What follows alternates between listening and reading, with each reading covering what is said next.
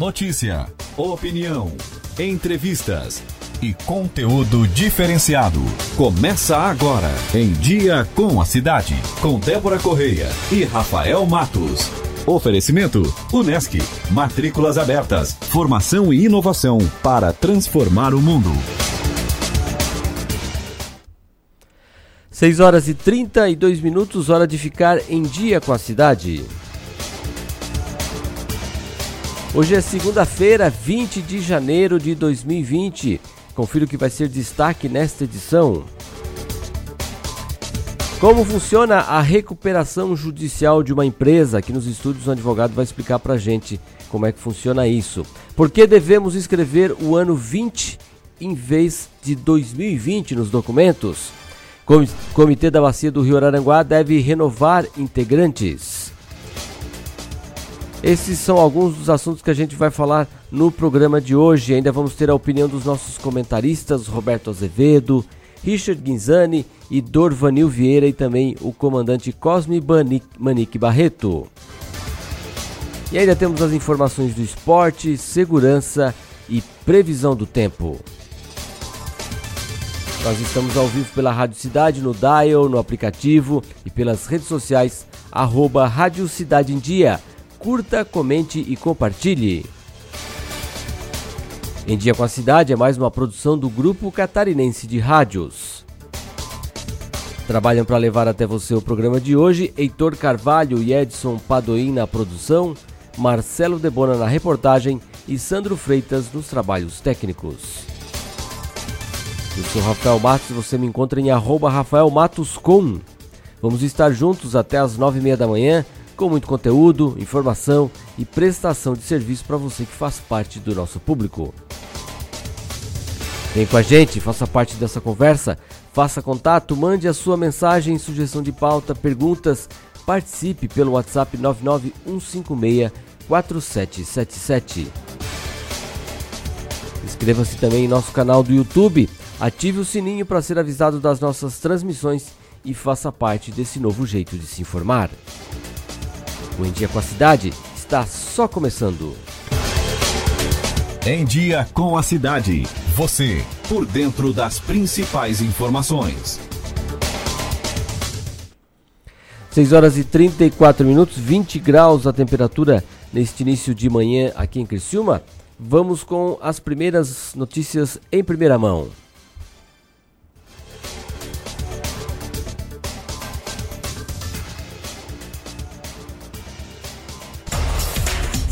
Em primeira mão. Confira as principais manchetes e destaques dos principais jornais e portais do Brasil e do mundo. Nós vamos destacar algumas manchetes de, dos jornais que estão sendo é, distribuídos nesta manhã de segunda-feira.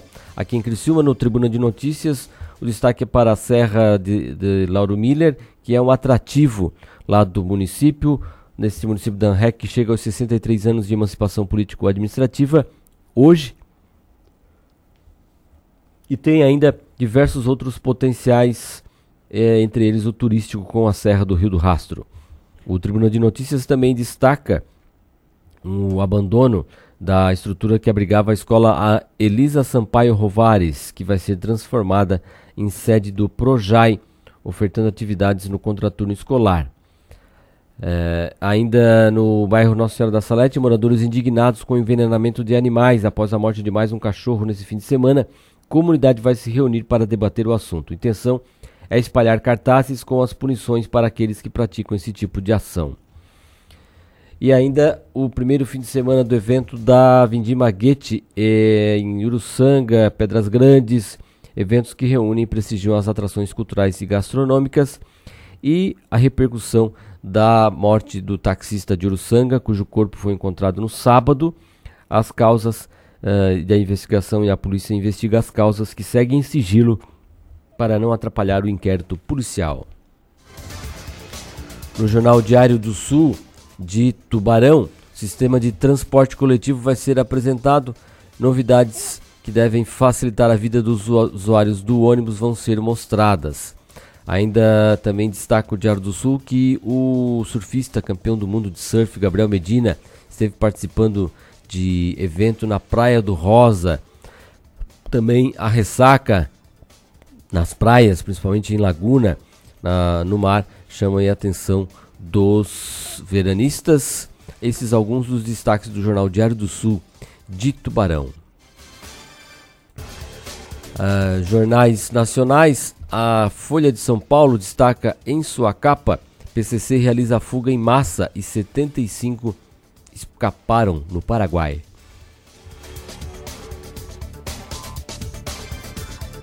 Suspeita é de suborno. 40 são brasileiros e poderiam tentar o retorno ao país.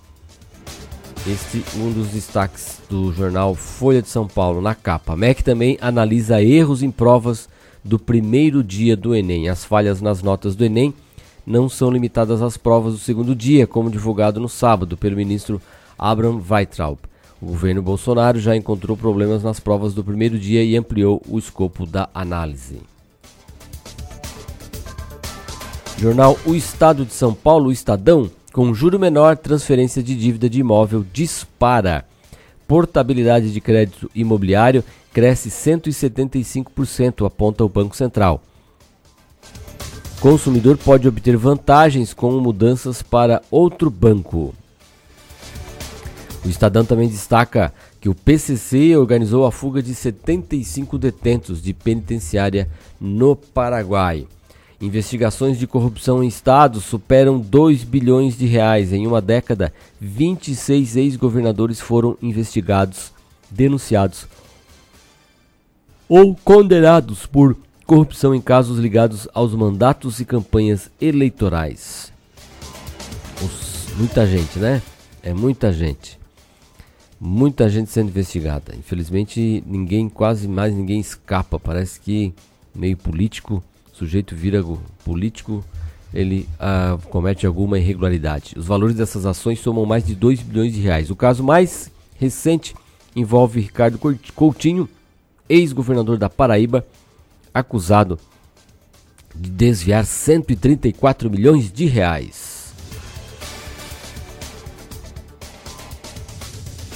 A gente vai dar sequência daqui a pouquinho com as capas dos jornais, porque agora está chegando a previsão do tempo, não?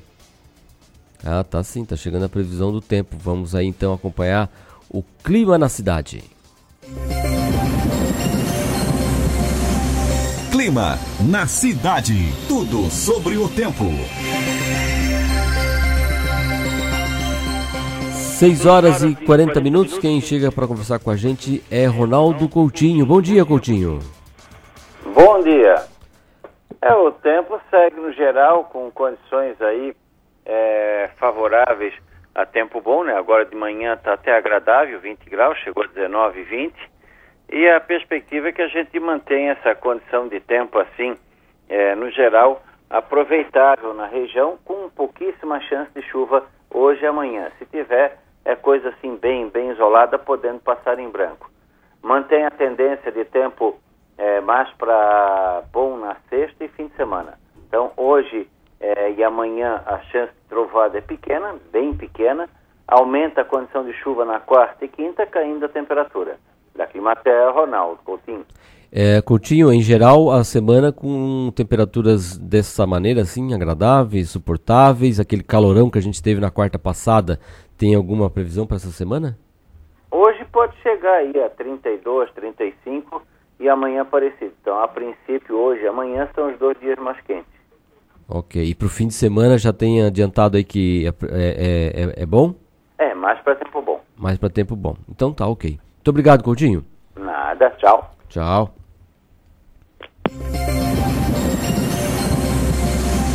Clima na cidade. Tudo sobre o tempo. Esse foi o Ronaldo Coutinho trazendo as informações do tempo para você. Então, reforçando, né, que hoje e amanhã provavelmente os dias mais quentes da semana e quarta e quinta é os dias que tem possibilidade de chuva e depois novamente o tempo melhora e boa provisão aí para o fim de semana. E do Ronaldo Coutinho nós vamos para as informações dos aeroportos. Quem chega para conversar com a gente é Edson Padoim. Bom dia, Edson. Bom dia, Rafael. Bom dia a todos os ouvintes. Nessa segunda-feira, dia 20 de janeiro, não temos grandes problemas nos principais aeroportos do Brasil. Jaguaruna, Florianópolis, Joinville, Porto Alegre e Congonhas operam normalmente. Já em Curitiba está operando com restrições meteorológicas. Reforçando novamente, Jaguaruna, Florianópolis, Joinville, Porto Alegre e Congonhas operam sem nenhum tipo de problema para pousos e decolagens. Somente Curitiba que está operando com restrições. Edson Paduim para a Rádio Cidade em Dia. Muito obrigado, Edson. Bom dia para você também, que a qualquer momento pode também voltar e participar do programa eh, com trazendo informações. 6 horas e 42 minutos. Nós você está acompanhando o Em Dia com a Cidade aqui pela sua Rádio Cidade em Dia. E a gente vai novamente voltar aqui com alguns dos destaques das capas dos jornais. Já falamos da Folha de São Paulo, do Estadão, dos jornais locais, do Notícias do Diário, como é? Tribuna de Notícias e do Diário do Sul de Tubarão.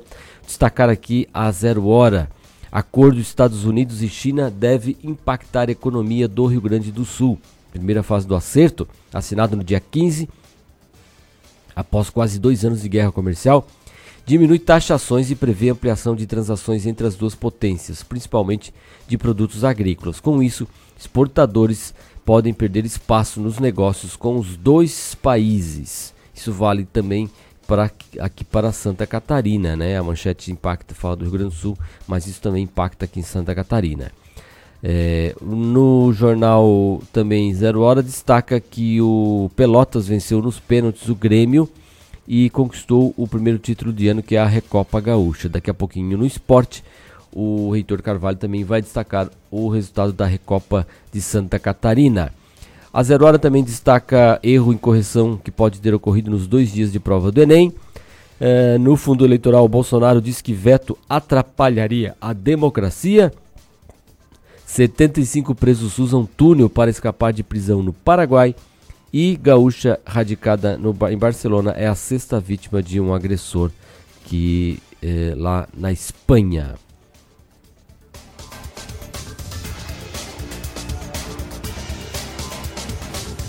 Seis horas e 43 minutos. Ainda vamos destacar o jornal O Globo. Sem interesse, BNDES encerra a linha de 4 bilhões para a segurança. Lançado em 2018, programa, programa esbarrou em entraves burocráticos, desinformação e mudança nos governos estaduais.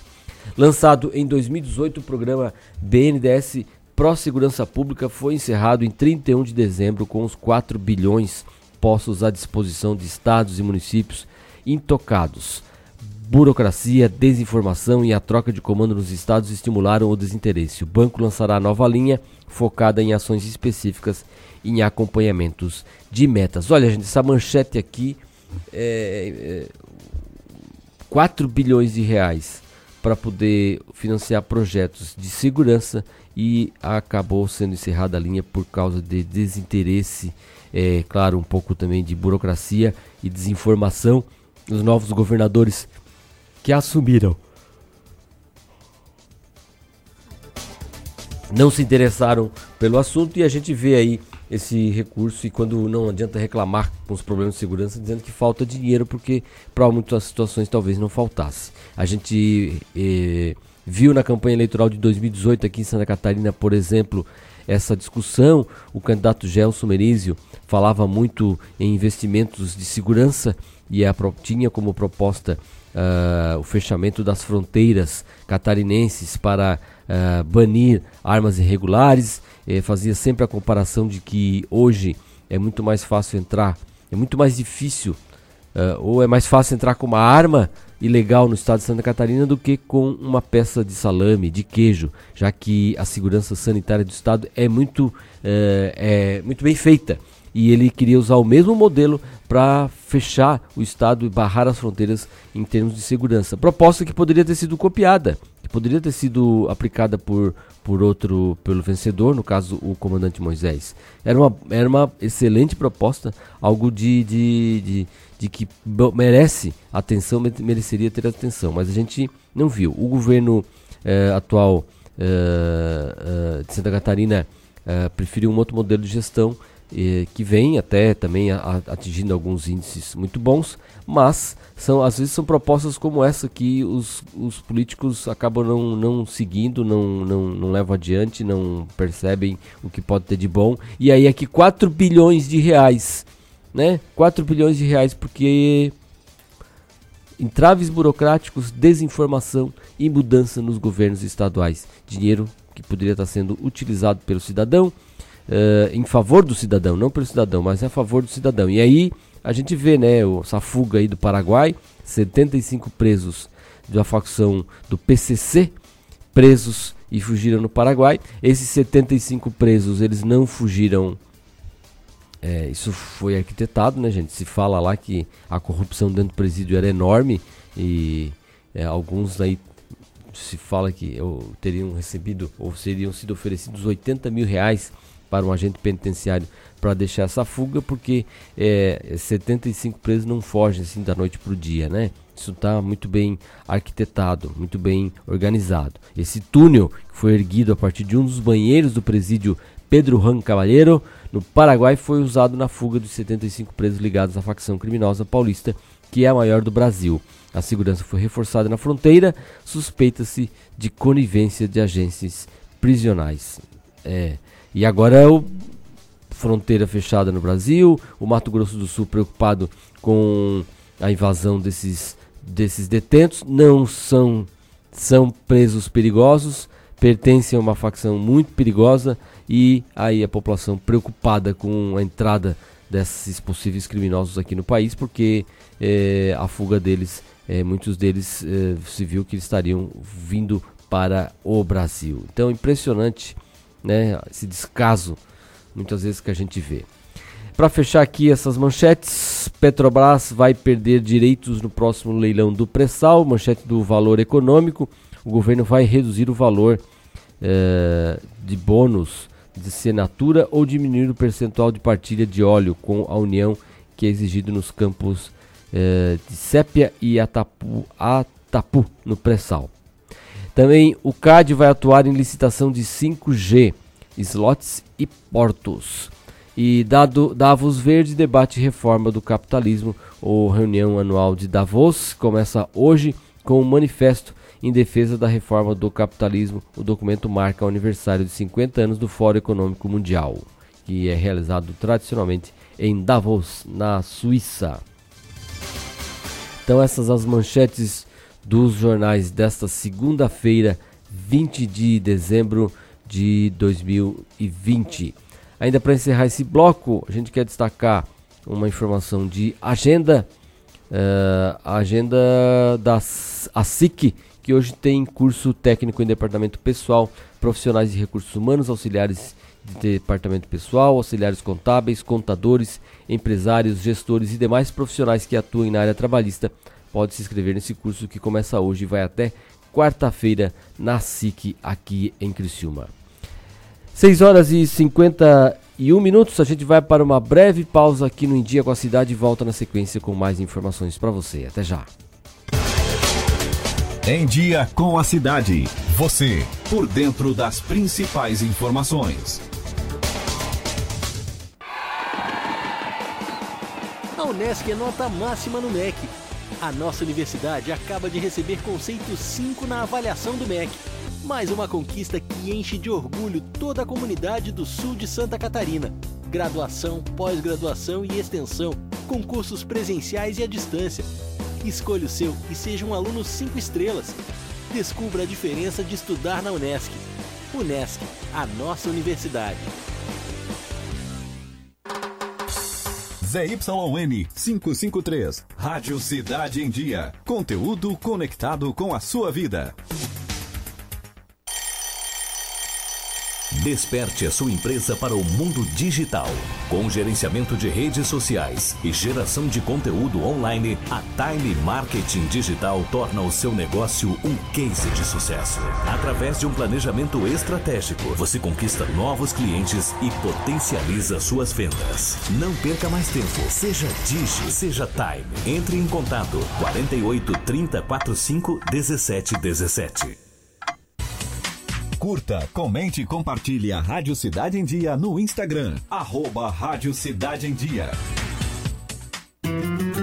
Amor, não fique preocupado, mas hoje à noite eu sonhei com o meu ex. Papai, eu tenho dois namorados estou pensando em ampliar pra me desculpe a franqueza, mas acho que você engordou. Vovó, aquela sua sobremesa é muito ruim, foi por isso que sobrou. Aquele seu perfume que eu adoro, hum, lembra minha primeira namorada. Aquela sua camisa autografada do Brasil não sumiu, eu dei pro filho da empregada. Eu uso seu batom e seus vestidos sempre que você está dormindo. A cada dez vezes que a gente namora, em oito delas acabo fingindo. Tem muitas coisas que a sua família não precisa saber. Mas se você é doador de órgãos, isso você tem que informar.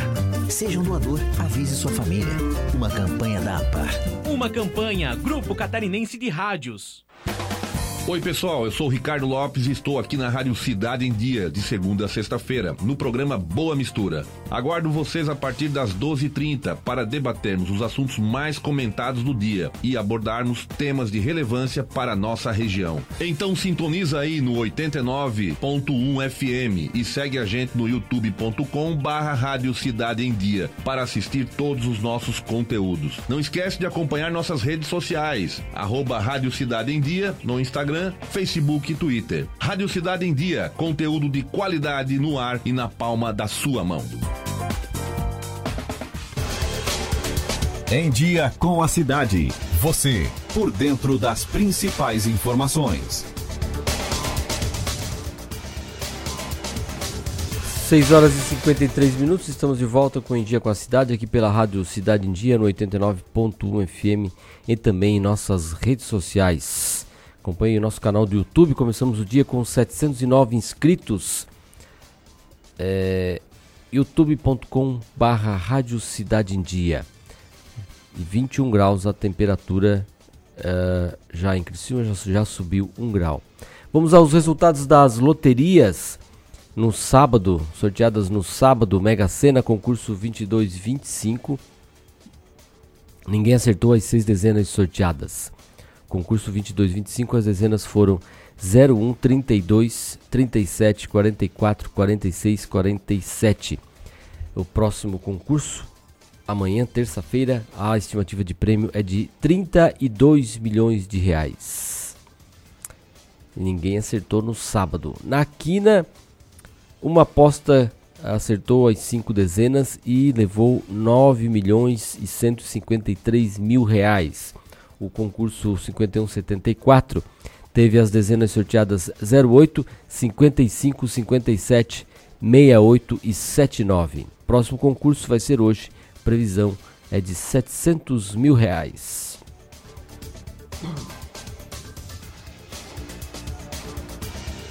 Time Mania, não houve acertador das sete dezenas da Time Mania, concurso 1434. As dezenas sorteadas foram 26, 33, 50, 51, 69, 77 e 78. O time do coração foi o Ipatinga, de Minas Gerais. Próximo concurso vai ser amanhã e a estimativa de prêmio é de 28 milhões e 500 mil reais.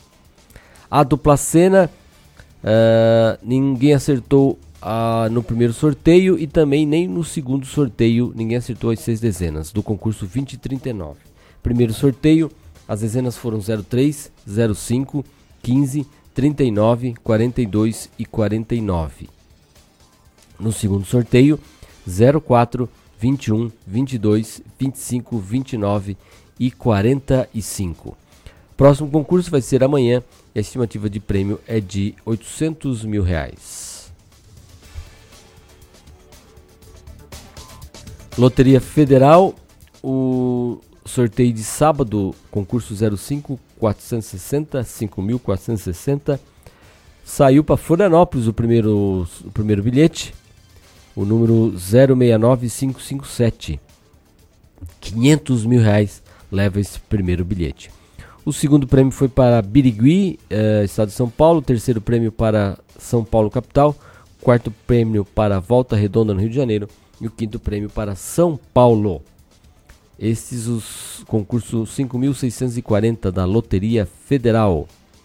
E ainda para fechar as loterias, o dia de sorte. Sete, uma aposta acertou os sete números do dia de sorte e vai levar 309 mil reais. As dezenas sorteadas foram 04, 12, 14, 19, 23, 28 e 29. O mês da sorte foi o mês de abril. E 305, o próximo concurso é amanhã e a previsão de prêmio é de 350 mil reais. 6 horas e 57 minutos. Bom, no fim de semana, o deputado Gessé Lopes, é, dessa vez uma postagem não. Uma polêmica, não daquelas que ele gosta de polemizar, né? Com seus temas polêmicos. Fez uma postagem ah, fazendo um alerta sobre a AMA, ah, uma associação ah, beneficente aqui de Criciúma, destacando que desde que a AMA se mudou para a antiga sede do CASE, a AMA que é a Associação dos Amigos dos Autistas de Criciúma, desde que se mudou para a antigo a CASE de, CASE de Criciúma, é, estão tenta, se tenta ajudar a regularizar a situação dessa importante entidade que atende autistas de toda a região. Essa é a postagem que o estou lendo aqui a postagem que o Gessé publicou no Facebook dele. Por falta de responsabilidade do governo, a AMA poderá ser prejudicada e não poderá receber e não pode receber os quase um milhão em verbas para reformar o, aquele precário espaço que ainda sustenta uma aparência de presídio. O governo de Santa Catarina não fez a lei de doação do imóvel para o município, como foi acordado desde 2015. Em 2019, o processo foi reaberto mas o governador fez um decreto suspendendo qualquer tipo de doação para reorganizar a casa. Contudo, após o fim do prazo do decreto, o governo não regularizou a situação da AMA. A Secretaria de Administração deveria encontrar uma forma de regularizar, no mínimo, um termo de permissão de uso, mas ninguém retornou ou deu algum parecer sobre os nossos pedidos, sendo que os secretários Tasca e Douglas Borba já estão cientes da situação. Então essa, essa postagem aqui do, do, do Gessé Lopes chamando atenção para a situação da AMA, que precisa ter a situação regularizada e sem recursos financeiros a entidade não pode fazer essa reforma, a entidade depende desses repasses. Mas tem esses problemas burocráticos e jurídicos. Outra situação, né, que a gente falou aqui já daqueles 4 bilhões aí para segurança. Outra situação aqui de que tem é, verbas para receber, mas ainda não pode porque não é proprietária do imóvel, o imóvel não foi doado, aí agora o, o decreto foi suspendeu e ficou está esperando a doação, terminou o decreto, o governo não fez nada. Isso é com a AMA e com outras que deve ter, né? Não deve ser a única no estado que está nessa situação de esperar pela, pela uma, por uma solução é, jurídica para um prédio que não estava sendo usado para nada, né, gente? Então, se, se a, a, AMA vai utilizar e ter uma boa, uh, dar uma boa utilidade para o prédio, por que não? Por que não fazer isso? O problema é que tem que fazer e tem, mas só que tem, aí tem e tem que agir, né? Mas aí vai se empurrando as coisas, vai se levando, né? Levando para frente, empurrando com a barriga. Já se passou um ano, o, o governo já completou um ano, se pediu prazo para para tentar organizar, também esse prazo já acabou. É, então, é falta vontade, né? Quando se tem vontade política para fazer as coisas, se resolvem, né? Quando não se tem vontade, as coisas não se resolvem. É, é impressionante isso. Essas coisas do, do nosso Brasil, nosso país, essas coisas que acontecem são muito, muito, muito ruins. Aí as outras, é, o GC também ontem né, fez mais uma postagem sobre o fundão que foi sancionado que nada justifica a existência do financiamento público de partidos e políticos. Na minha opinião, o fundo partidário e o fundo eleitoral deveriam ser imediatamente, imediatamente extinguidos. Aí ele faz a crítica ao fundão, mas não faz nenhuma crítica ao presidente né, Jair Bolsonaro, que poderia ter reduzido o fundão, poderia propor a expulsão do, a, a extinção do fundão. Apenas informa que aprovou e que o partido que vai ser criado não vai utilizar o fundão, não vai utilizar o fundo partidário. Não, nem vai estar na eleição desse ano, né? Não é problema. A gente quer ver na próxima, se realmente eles cumprem isso que estão falando, né? Se eles nem estão na eleição, então para é, eles estão dizendo que não vão, né? Mas a gente tem que acreditar, tem que esperar para ver se até lá. Ele também disse que não queria é, mais esse tipo de, de, de, prática, mas acabou aprovando, disse que é isso tem que ser assim para manter a democracia. Então vai, né? Bom, gente, é, vamos aqui com informação da. Esta informação da, da, do Estadão. Queria ampliar aqui. Na verdade, vamos aqui com essa questão aqui ainda do, da segurança no Paraguai. É, que o Mato Grosso do Sul, eu falei anteriormente lá quando comentei aquela notícia, o Mato Grosso do Sul reforma a segurança em fronteiras com o Paraguai após a fuga dos preços. Essa informação que está publicada na Veja. Cerca de 200 policiais foram enviados para a região na tentativa de evitar que os foragidos entrem no território brasileiro. O governo do Mato Grosso reforçou no domingo a segurança na fronteira com o Paraguai e também nas divisas com outros estados, após a fuga de 75 presos, vários deles ligados ao PCC. Em nota, a Secretaria de Estado da Justiça e Segurança Pública do Mato Grosso do Sul afirmou que todo o efetivo disponível foi colocado de prontidão. Além disso, cerca de 200 policiais foram enviados para reforçar as ações de segurança na tentativa de evitar que os foragidos entrem no território brasileiro.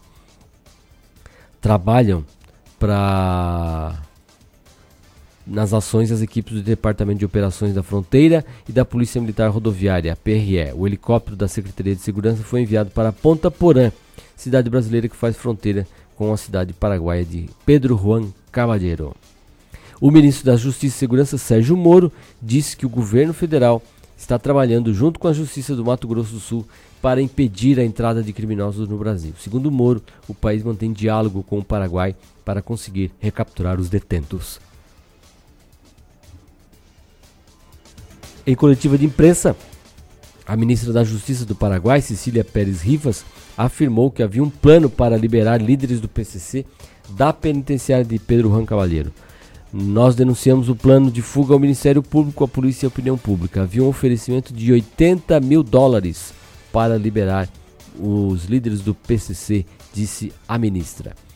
O governo paraguaio apura se os fugitivos escaparam por um túnel que foi encontrado no presídio presídio ou se agiram com a cumplicidade de agentes eh, penitenciários. Diretores e agentes penitenciários responsáveis pelo presídio foram demitidos. 75 presos, gente. Como é que foge 75 presos assim, né? É, você imagina o tempo de começa a sair pessoas de um lugar, 75 pessoas saindo do lugar, mesmo que elas saiam correndo, né? É, isso leva é, leva muito tempo, né, gente? É, é muita. É, então dizer que. Então, é claro que teve colaboração de alguém lá dentro, alguém sabia, ou se não se cava um túnel assim, é, puxando terra e escondendo essa terra. É, então é claro, é claro que tinha alguma coisa, tinha aí nesse. Tem, né? Nesse.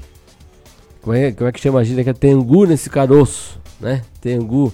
Ou tem caroço nesse angu ou tem angu nesse caroço. Então Alguma coisa deve ter acontecido lá com certeza e a polícia vai investigar, tá? Está investigando. E tem que investigar, né? Porque aí agora esse pessoal em fuga e preso em fuga uh, precisam de recursos para poder voltar para onde eles querem. Uh, e, a, e, a, população que não tem nada a ver com isso, né? A população que não tem nada a ver com isso uh, precisa ser protegida. 7 horas e 6 minutos. Vamos agora com o Esporte em Dia.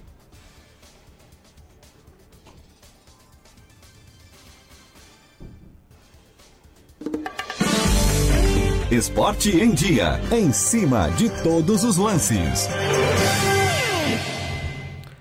E agora quem chega com as informações do esporte é Reitor Carvalho. Muito bom dia, Heitor. Bom dia, Rafael Matos. Bom dia, ouvintes da Rádio Cidade em Dia. O programa em Dia com a Cidade. Nesse fim de semana tivemos a final da Recopa Santa Catarina entre Havaí e Brusque. Brusque venceu por 2 a 0 com dois gols do Eduardo, que jogava pelo, pelo Atlético do Barão. Foi do Brusque, foi pro Atlético, voltou pro Brusque, marcou os dois gols da final. Qual o nome do jogador? Eduardo. Eduardo. Edu. que foi o marcou os dois gols e foi para deu o título da competição para o, o Tubarão. Foi isso que aconteceu na final da Recopa Santa Catarina, Rafael Matos. Então, ressacada, o Havaí começou perdendo em casa o título da competição. E tivemos também na Copa São Paulo o Oeste, eliminando São Paulo. E daí o estagiário do Oeste fez uma postagem nas redes sociais. É, ah, queremos, nesse dia, homenagear a quem já fez muito sucesso no passado. Aí botou algumas empresas que fizeram muito sucesso no passado, e entre elas a logo do São Paulo do São Paulo Futebol Clube, que fez muito sucesso no passado e hoje vive só dessa história. Então o Oeste acabou eliminando o São Paulo na Copa São Paulo Muita de futebol. pretensão do estagiário. Muita né? pretensão do estagiário. Porque o, qual, o, o- se- mesmo que São Paulo viva do passado, qual é o passado do Oeste? Que né? passado tem o Oeste, né? O, o estagiário, de acordo com, a, com o Oeste, ele foi afastado dessa, desse encargo dele. Tomou um gancho. Tomou um gancho, uma suspensão. É, e temos agora, né, Rafael, o foco total. o- o- no Carioca, os times grandes estrearam e o Botafogo começou perdendo por 1x0, o Vasco empatou, o Flamengo empatou. E o Fluminense foi o único campeão, o único campeão, o único vitorioso nesse fim de semana de estreia dos grandes no Carioca, ganhando de 1 a 0 o gol do Nenê, que ano passado foi muito contestado. E esse ano voltou balançando nas redes. Lembrando que o Flamengo está jogando com o time sub-20, né?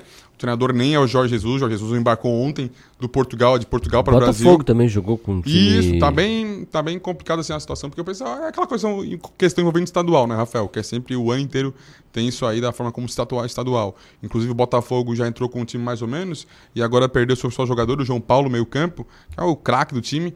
Ele tá sendo vendido pro Seattle do, da Liga Americana de Futebol, né? Sendo vendido pro Seattle em questão de empréstimo.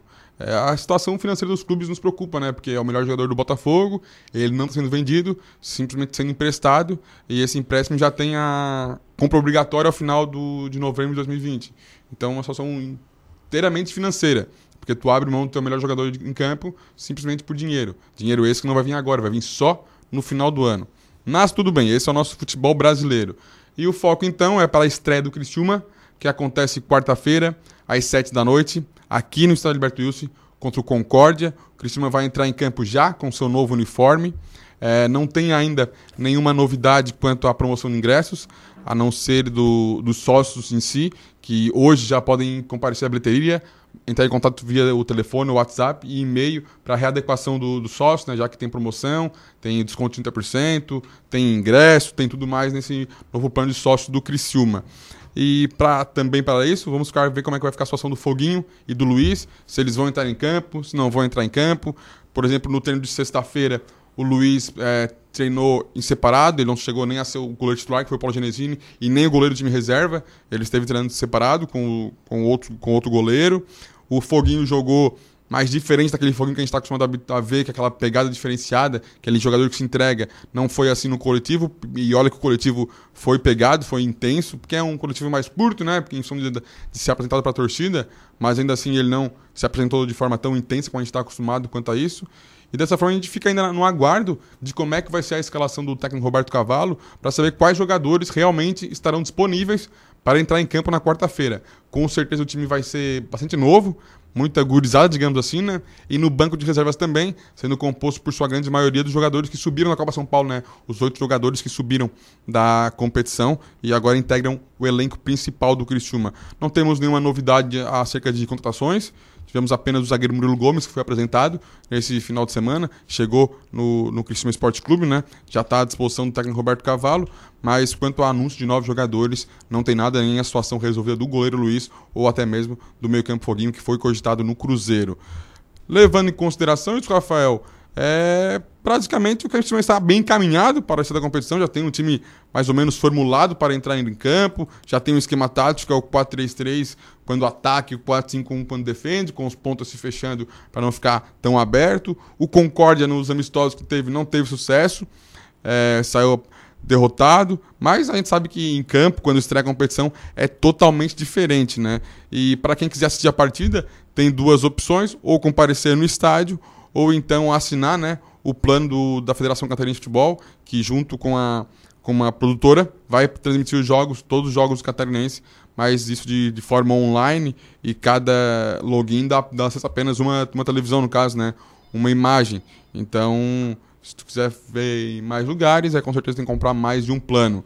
Dessa forma irá funcionar o futebol catarinense. A Recopa Santa Catarina teve show de abertura, teve algumas, é, digamos, homenagens, assim, né? Porque cerimonial, porque realmente é a Recopa Santa Catarina que abre o calendário do futebol catarinense 2020 e não sim a primeira rodada do estadual. É na segunda edição, essa segunda edição marca então a abertura do futebol catarinense 2020. E hoje à noite, às 7 horas da noite, tem uma reunião na sede da Alarme, aqui em Criciúma, para definição de como é que será a disputa da Copa Sul 2020. Isso no estação de futebol amador. E para finalizar as opiniões do esporte, a não ser que tenha alguma ressalva a fazer, o Brasil, pré-olímpico, sub-23, venceu ontem por 1 a 0 o Peru com um gol do. Se não me engano, é o Peru, agora pode Paulo, ter... não, Peru, né? O jogo foi contra o Peru. É. Isso. Gol do Paulinho, Paulinho do Corinthians. Ele fez o, fez o gol da vitória. Não, o Paulinho é que ele jogava no Vasco, né? Isso, desculpa, o Paulinho. Tá na Europa agora. Não, então desculpa, então o gol foi, foi do Pedrinho ou foi do Paulinho? O gol foi do Paulinho. Foi o gol do Paulinho, isso. É. Paulinho joga no Vasco e tá no Bayer Leverkusen. É, ele que marcou no Vasco e isso, tá no Bayern. Ele que marcou o gol da vitória da seleção brasileira. Seleção brasileira essa que passou um aperto muito grande no segundo tempo, com o time do Peru tendo muito mais posse de bola e no final do jogo ainda criou uma oportunidade que quase garantiu o empate. Mas o técnico André Jardini justificou a atuação, dizendo que faltou ritmo, faltou conjunto ainda nesses primeiros momentos. Ele acredita que ao longo da competição o time vai ter uma desenvoltura melhor. E é o que a gente espera também, né? Porque é dessa forma que a gente vai conseguir se classificar para as Olimpíadas, né? Com certeza. É, o, essa história de Recopa também eu li aqui nas manchetes, porque teve Recopa também no Rio Grande do Sul, né? Teve Recopa o no Sul. Pelotas Sul. ganhou do Grêmio, também com um time do Grêmio chamado lá, time de transição. Exatamente. O que, que seria um time de transição, Heitor, para explicar para o nosso ouvinte espectador? O time de transição, até para o pessoal entender, não é o time principal, nem o time reserva, né?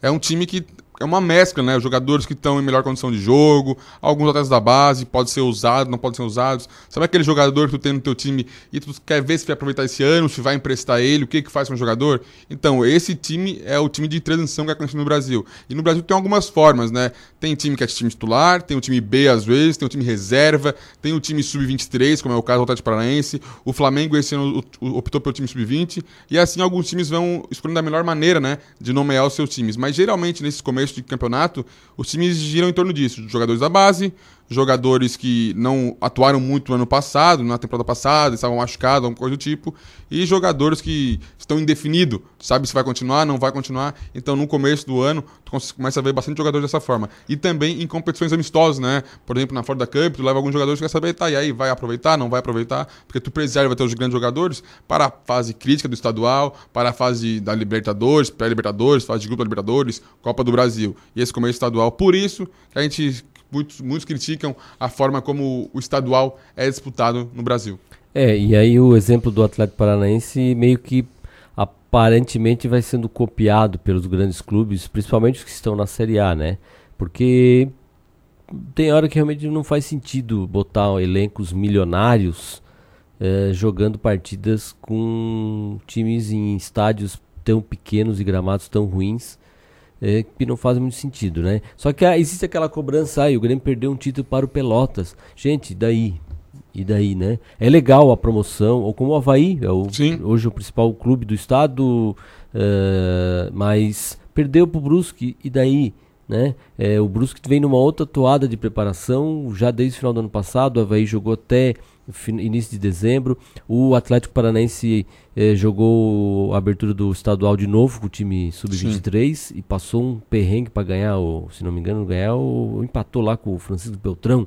Mas por quê? O time principal tá na, tava na Argentina tá focado, disputando jogou, um torneio de verão. Jogou contra o Boca ontem à noite. É, um torneio de verão lá na Argentina. Perdeu, mas tá, é, tá jogando e sendo vitrine internacional. Entre né? fazer um amistoso aqui é. contra o Ferroviário é melhor jogar contra o Boca é, lá fora. Exatamente. Então, assim, uh, talvez isso o torcedor precise entender. E ontem de manhã eu também via um pouco de pressão, porque o, o Corinthians perdeu a, a Florida Cup no finalzinho, o, porque o, deixou empatada e o Palmeiras virou. E, foi... O que que a, a Florida Cup era pra testar, porque Ô, o treinador lá tinha dia que virava o 11. Oh, sim. é, parecia. É treino, É né? a pior competição pro narrador. Eles Não, comentam mas nisso, ele é- porque no, no intervalo tu não sabe quem É. entrou em campo, quem tá em E campo, é- quem não sabe mas nada. é quase um treino. É um treino de uniforme. Um treino de alto É um nível. treino que tem retorno financeiro. É um treino de alto nível com retorno financeiro, né? Que é muito que a gente comentou aqui, é muito bom. Imagina. Já pensou se a gente fosse convidado todo verão para ir fazer o programa assim lá na Flórida? Né? Né, imaginou? Poder testar, fazer é, as coisas. testar, levava todo mundo aqui. A gente ia, né? Com certeza. Ô, Por muito Rafael, menos, né? Ô, mas não precisa nem na, não precisa nem Flórida, né? Ali É. pro Rincão já, já tá indo. É. Olha só, Rafael, só duas colocações quanto a isso. A primeira é quanto ao Atlético Paranaense, é, por mais que ele jogue com o time sub-23, é importante frisar a qualificação que ele faz com isso. Por exemplo, o Atlético Paranaense contrata jogadores para o sub-23, então acredito que ainda assim ele sai em outro patamar em relação aos outros clubes do Brasil, que tem o 20 sub-23 apenas como uma. né? Tá ali. Não, o, o Atlético Paranaense reforça, tanto que ele levou do Cristina o Julimar e o Reinaldo para isso.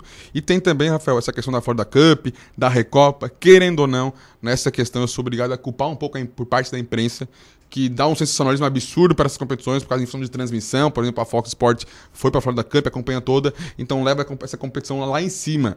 E o clube traz, ah, ganhamos a Florida Cup. Gente, pelo amor de Deus, é que nem o, O Flamengo. Palmeiras estava no aeroporto, não foi nem pegar o, o- o troféu, né? É que Já nem o Flamengo ontem, quando ganhou, ano passado ganhou aquela troféu Disney, né? Pelo amor de Deus, gente, foi só um amistosinho, vamos respeitar, É, né? é. Então tá, Heitor, muito obrigado pelas suas Valeu, informações. Rafael, um bom dia.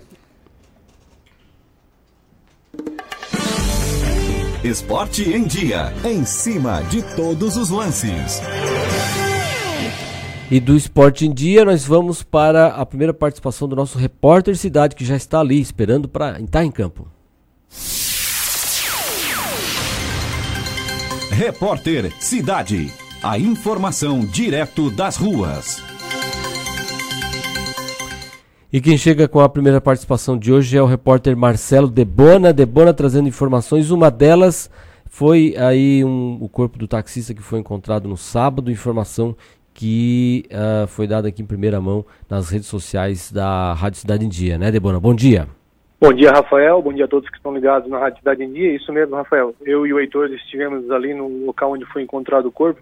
Foi na tarde de sábado, por volta das 15 horas, que os familiares, após quatro dias do desaparecimento, acabaram encontrando o corpo do taxista João Beluco, de 57 anos. O corpo estava ali no bairro São Pedro, na localidade de Morro da Lagoa, em uma área isolada, que é cortada por uma estrada de chão, um local até de difícil acesso e de mata fechada e ali no local onde estava o corpo conta com um caminho com cerca de 50 metros de mata dentro e esse local ali é utilizado por uma madeireira para despejar sobras de madeira ainda segundo moradores ali da região o local também é utilizado para descartar dejetos de animais abatidos por, por criadores da região. Em razão disso os moradores que passam ali pela região apesar de não serem muitos acabaram não desconfiando do odor exalado na área de mata né? acabaram não estranhando. E na, na tarde de sábado, após os familiares encontrarem o corpo, foram acionadas a Polícia Militar, em seguida o Instituto Geral de Polícia e o delegado João Antônio Amable, ele que é responsável pelo caso, esteve lá também no local. O corpo foi encaminhado ao Instituto Médico Legal de Criciúma por volta das 17 horas e 30 minutos e liberado aos familiares na noite de sábado. Segundo o laudo do IML, João Beluco foi morto por asfixia. Ele acabou sendo enforcado, ainda falta saber se foi enforcado ali mesmo nesse local onde o corpo foi encontrado. E ainda segundo o IML, pelo estado de decomposição do corpo, o crime deve ter ocorrido ainda no, na terça-feira, que foi o dia do desaparecimento dele. De acordo com o delegado João Antônio Amable, já existe um suspeito de ter cometido o crime e um trabalho bastante intenso está sendo realizado para prender esse criminoso e desvendar o crime. Ô, Debona, é, nessa conversa que vocês tiveram aí com o delegado no sábado, eles deram indícios de como é que chegaram aí no corpo, porque estava aí numa região meio difícil de, de, de, de encontrar e acredito que sem nenhuma dica eles não teriam che chegado até ali, né? Então, o, o corpo, o carro dele foi encontrado em uma região bem distante da onde, da onde estava o corpo. né? Até foi feito um trabalho de busca na comunidade da Figueira, onde foi encontrado o, o carro dele, um Siena, o carro do taxista, que foi incendiado nessa comunidade da Figueira. E o corpo estava num outro, um outro território do município, bem distante. E ele foi encontrado por familiares que estavam auxiliando a, a polícia nas buscas. Eles conhecem a região também, eles são moradores de Uruçanga. Eles estavam desde terça-feira já fazendo essa busca e eles acabaram encontrando ali. Existiam vários familia- familiares no, no local no momento que a gente chegou lá e eles mesmos que acabaram encontrando o corpo. É lamentável essa situação, né? Isso, agora ficamos aí aguardando os próximos capítulos aí, a polícia está trabalhando intensamente para desvendar o crime e prender o, o suspeito de ter cometido. E outra notícia triste, nesse domingo tivemos mais um caso de afogamento na região, Rafael. De acordo com o Corpo de Bombeiros, dois amigos brincavam de bola na mar, ali na Lagoa dos Esteves, em Balneário Rincão, quando por volta do meio-dia a bola acabou indo mais para a parte funda da lagoa. E um dos jovens foi tentar pegar a bola e acabou se afogando. O seu amigo, um adolescente de 17 anos, foi tentar resgatá-lo e acabou submergindo e morrendo afogado. Já o outro jovem, esse primeiro que foi foi tentar buscar a bola e acabou se afogando, se afogando, ele acabou sendo socorrido por um banhista e depois foi encaminhado ao hospital São Donato em Sara e não corre risco de morte. E já no trânsito, o, o fluxo começa a ficar mais intenso na rodovia SC445, rodovia Deputado Paulino Búrigo, principalmente no sentido Balneário Rincão-Criciúma. O mesmo ocorre na Via Rápida. E no trecho sul da BR-101, nenhum grave acidente foi registrado nas últimas horas e o movimento também é tranquilo. Repórter Cidade, Marcelo Debona, conectando você à informação. Repórter Cidade. A informação direto das ruas. Obrigado então ao Marcelo Debona, trazendo as primeiras informações do Repórter Cidade, destacando as informações de segurança, como a gente anunciou, infelizmente esse, esse fato aí do, do taxista, infelizmente, né, é, é, foi confirmado o, a morte dele, a notícia que foi divulgada em primeira mão no sábado pelas redes sociais da Rádio Cidade em Dia. É, temos boletins agora aqui para a gente acompanhar. É, vamos acompanhar o primeiro deles é, sobre uma análise que a Câmara dos Deputados vem fazendo sobre a regulamentação da profissão de vendedor de veículos. Reportagem do José Carlos Oliveira. Vamos ouvir. Duas propostas em tramitação na Câmara buscam dar mais segurança jurídica à relação entre consumidores e corretores envolvidos em negociações de compra e venda de veículos. Uma delas regulamenta a profissão de vendedor de veículos automotores e cria um conselho regional e outro federal para a categoria. O texto exige que o profissional tenha, no mínimo, segundo grau completo, nada consta de antecedentes criminais e capacitação técnica ministrada pelos Conselhos Regionais de Vendedores de Veículos Automotores. O autor da proposta, deputado Vinícius Fará, do MDB do Rio de Janeiro, afirma que a medida interessa diretamente a empregados, patrões e consumidores. Esse projeto ele tem o desafio de legalizar uma profissão que hoje beira quase 600 mil no Brasil e que trabalham de forma vulnerável, sem nenhum tipo de garantia nas questões sociais. E esse projeto, por incrível que pareça, ele atinge os três segmentos que envolvem comercialização de veículos. Primeiro, ele legaliza uma profissão. Segundo, ele vai ao encontro dos interesses dos donos das concessionárias. E, mais importante que tudo, ele dá tranquilidade e garantias ao consumidor. O consumidor hoje não tem nenhuma garantia quando ele é atendido por um profissional que se diz profissional de uma profissão que não existe. A proposta de Fará tramita em conjunto com outro projeto de lei que o deputado Dagoberto, do PDT do Mato Grosso do Sul, apresentou em 2015 para regulamentar a profissão de corretor de veículos automotores. O conteúdo das duas proposições é parecido, na busca de normas para a intermediação de compra, venda, permuta e locação de veículos.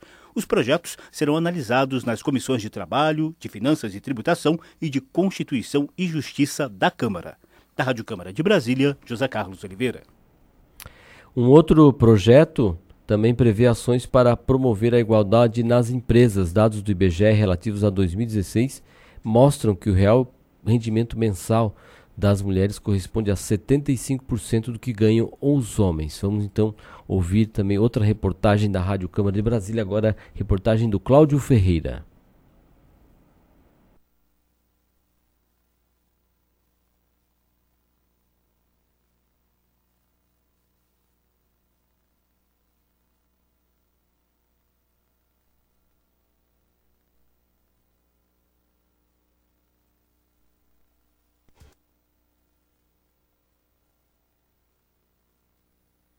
IBGE relativos a 2016 mostram que o rendimento mensal médio das mulheres corresponde a 75,6% do que ganham os homens. Estatísticas de 2018 do IPEA revelam que a taxa de desemprego de homens brancos é menor do que a de mulheres brancas, que é mais baixa do que a dos homens negros, que ainda é menor do que a de mulheres negras.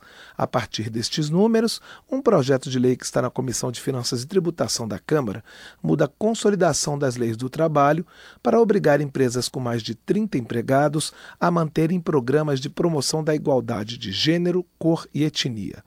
A proposta cria em cada empresa uma comissão com empregados de diversos níveis hierárquicos e representantes das áreas de recursos humanos, gestão de pessoal, ouvidoria e comunicação. 30% dos participantes devem ser mulheres e outros 30% funcionários negros. Eles não poderão ser demitidos sem justa causa até um ano depois de se desligarem da comissão. O grupo vai atuar na avaliação das políticas de remuneração e dos processos seletivos para admissão ou promoções.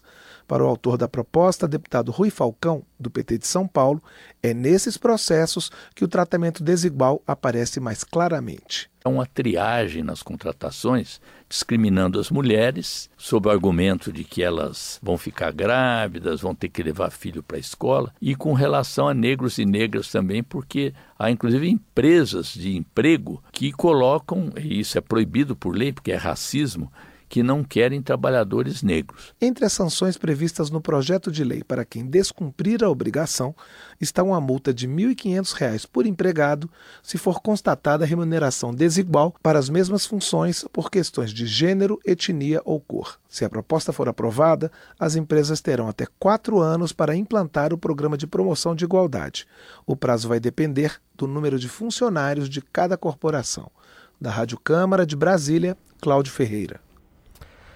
Então, informação da Rádio Câmara. Outra informação que também ainda repercute é sobre a espera aí a, da atriz Regina Duarte, que foi convidada pelo, governador, pelo presidente Jair Bolsonaro para assumir a Secretaria da Cultura. A atriz é, Regina Duarte pediu mais tempo para decidir sobre o convite do presidente para que ela assuma o comando da Secretaria da Cultura do seu governo, informou o jornal Folha de São Paulo. Segundo a publicação, a atriz quer conversar pessoalmente com Bolsonaro hoje. De acordo com a agência pública da presidência, que a agenda pública da presidência, Bolsonaro viaja ao Rio de Janeiro na manhã de segunda para o encontro com o prefeito Marcelo Crivella e uma reunião com o comandante da Marinha. O retorno está previsto para as 4h20 da tarde. O secretário, o cargo de secretário nacional da Cultura ficou vago depois da derrocada do diretor teatral Roberto Alvim, escolhido pelo presidente por suas posições conservadoras. Ele acabou demitido na sexta-feira, dia 17, depois de gravar um discurso que parafraseava uma fala do nazista Joseph Goebbels, a, o ministro da propaganda de Adolf Hitler. Segundo ainda na revista Veja, na coluna Radar, o Planalto vê Regina como a Sérgio Moro da cultura, ou seja, alguém com respeito e autoridade para comandar a secretaria. Então, a, aguarda ainda aí o presidente da República, Sérgio Moro, aguarda sobre o esta esta resposta da Regina Duarte sobre esse vai ou não aceitar esse convite. Regina Duarte que ficou no meio político, todo mundo, não sei se o pessoal deve lembrar, mas lá atrás, na uma das eleições é, do Lula com, acho que na eleição de 2002, né? Com, era Lula e, e Fernando Henrique Cardoso, Lula e, e o Serra ou o Alckmin, acho que era o Serra, né? Foi a, a eleição que o Lula venceu. Ela gravou um vídeo, né? Dizendo que tinha medo, que tinha muito medo do, do se o PT ganhasse, é, e, e ficou lá naquele episódio é, marcada uh, meio político por esse posicionamento e o que se demonstra um posicionamento aí mais alinhado com o do atual governo. 7 horas e 31 minutos, vamos ao quadro Economia Sem Mimimi com Richard Guinzani. Economia sem mimimi para entender o mercado financeiro. Bom dia, Richard Guinzani. Bom dia, Rafael Matos. Bom dia, amigos do Em Dia com a Cidade. Rafael, pode colocar eu também naquele pacote lá de Miami, lá, fazer o programa de lá, tá? Conta comigo que eu vou Ah, tá. animado a participar. É, imagina, já pensou, né? A gente, é, assim, uma temporada lá, assim, os clubes ficam reclamando com essa história de que, ah, vamos ganhar dinheiro, né, gente? Vamos fazer marketing, vamos aproveitar, né? Fico reclamando. e Ah, que isso. A gente ia, né? A gente ia por menos, bem por menos. Sim, tranquilo. É.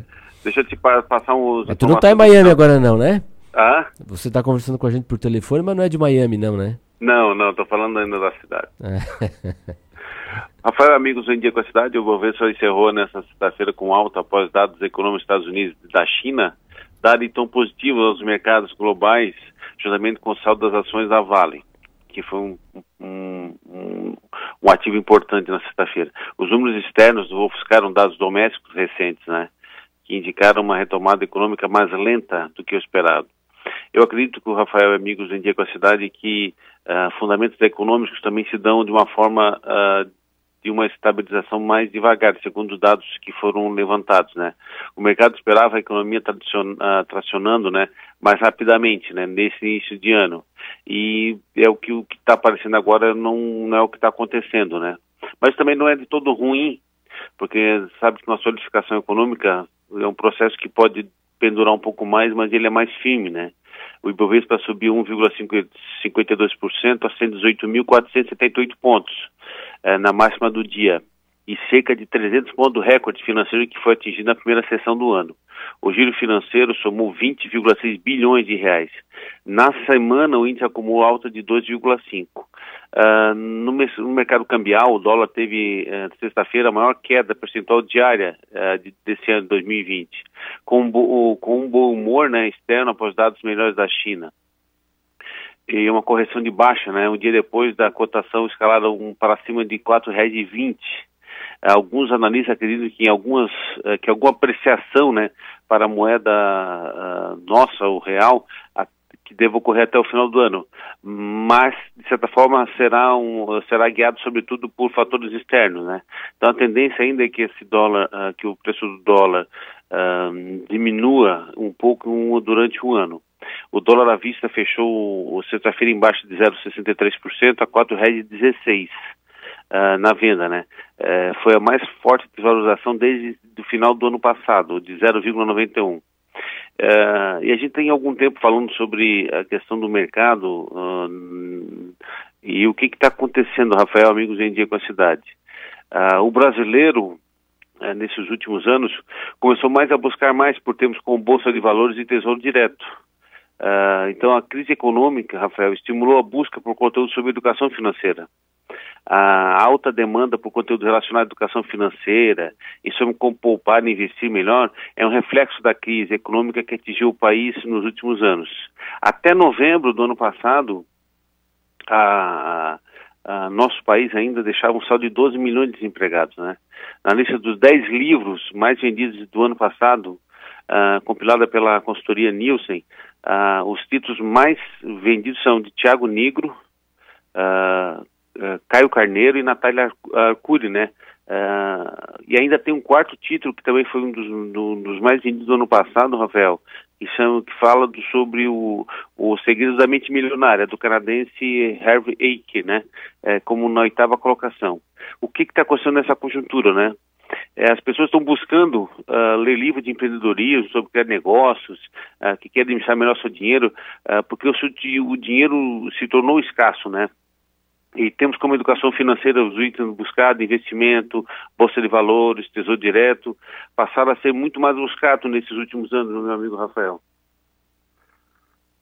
Gente milionária ainda tá atual, né? Porque é um livro já que tem seus 15, 20 anos, né? Sim.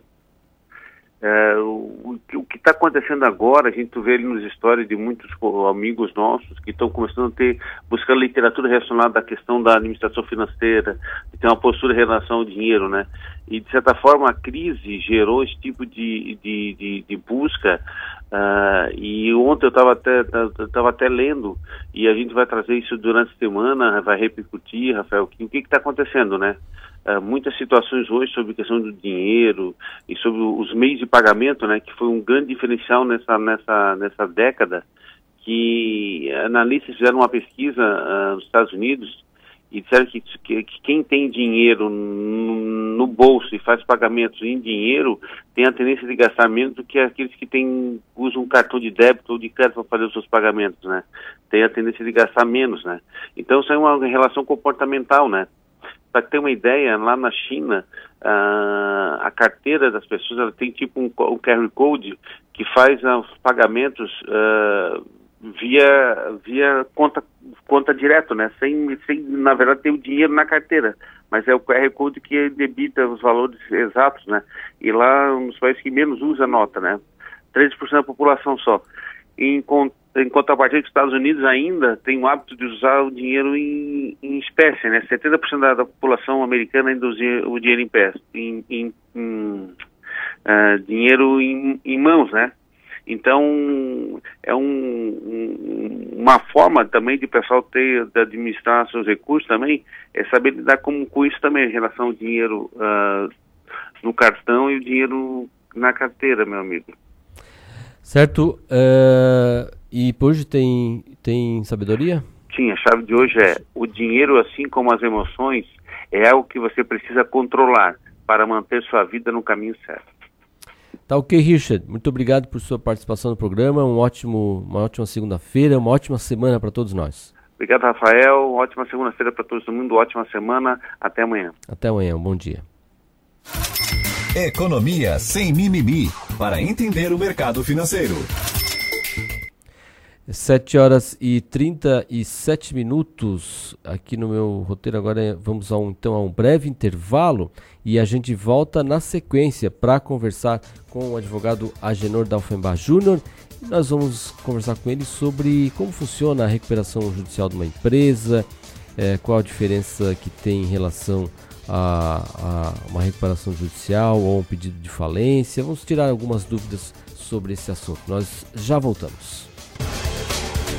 Em Dia com a Cidade. Você, por dentro das principais informações. Olá, eu sou Beatriz Formanski e estou aqui na Rádio Cidade em Dia de segunda a sexta-feira no programa Atual. Aguardo vocês a partir das 19 horas com informação e conteúdo de qualidade para acompanhar as mudanças da sociedade. Então sintonize aí no 89.1 FM e segue a gente no youtube.com barra Rádio Cidade em Dia para assistir todos os nossos conteúdos. Não esquece de acompanhar as nossas redes sociais, arroba Rádio Cidade em Dia no Instagram, Facebook e Twitter. Rádio Cidade em Dia, conteúdo de qualidade no ar e na palma da sua mão.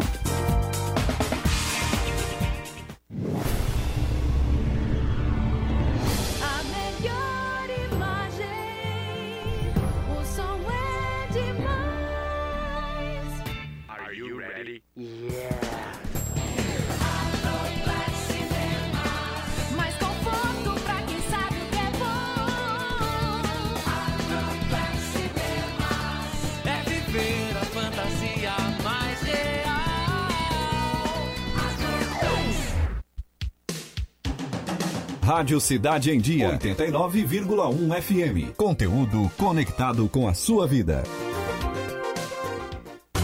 A melhor forma de se evitar a dengue é combater os focos de acúmulo de água, locais propícios para a criação do mosquito transmissor da doença. Para isso, é importante não acumular águas em latas, pneus velhos, vasinhos de plantas, jarros de flores, garrafas, caixas d'água, tambores, lixeiras, entre outros. A prevenção é a única arma contra a doença. Faça sua parte e mantenha a cidade longe do mosquito da dengue. Uma campanha Grupo Catarinense de rádios.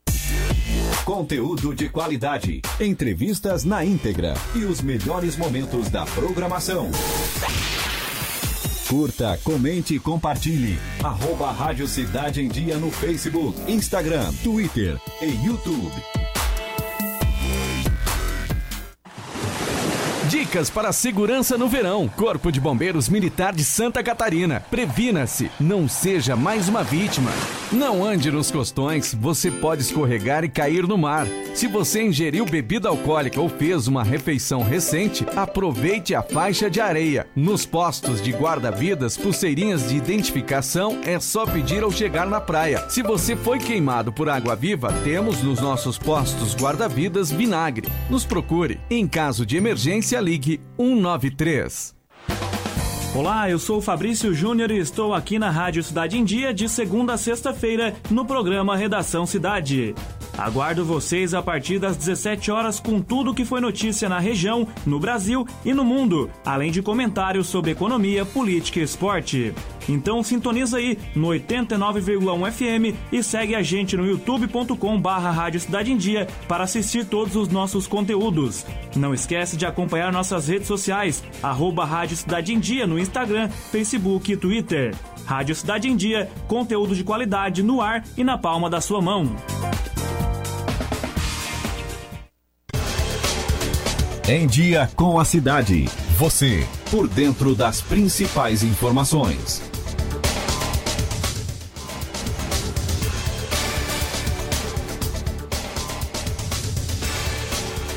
Sete horas e 42 minutos, estamos de volta aqui no Em Dia com a Cidade pela Rádio Cidade em Dia, 23 graus a temperatura. Você nos acompanha pelo 89.1 FM e também em nossas redes sociais no arroba Rádio Cidade em Dia. Acompanhe nosso canal do YouTube, youtube.com barra Rádio Cidade em Dia. Se inscreva lá em nosso canal e não se, de, não se esqueça de ativar o sininho para dessa maneira você ser avisado sempre que um novo programa entra no ar. Agora aqui nos estúdios comigo está o advogado Agenor Dalfenbach Júnior. Bom dia, Agenor. Bom dia, Rafael. Bom dia, seus ouvintes.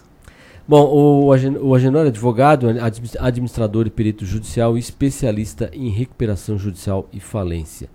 E, e sobre esse assunto a gente queria começar exatamente perguntando é, tem diferença nessas duas situações é, jurídicas, né? O que, que é uma recuperação judicial e o que, que é uma falência, Genor? Sim, sim. A recuperação judicial é a versão mais atual da concordata que se falava antigamente, ah. né?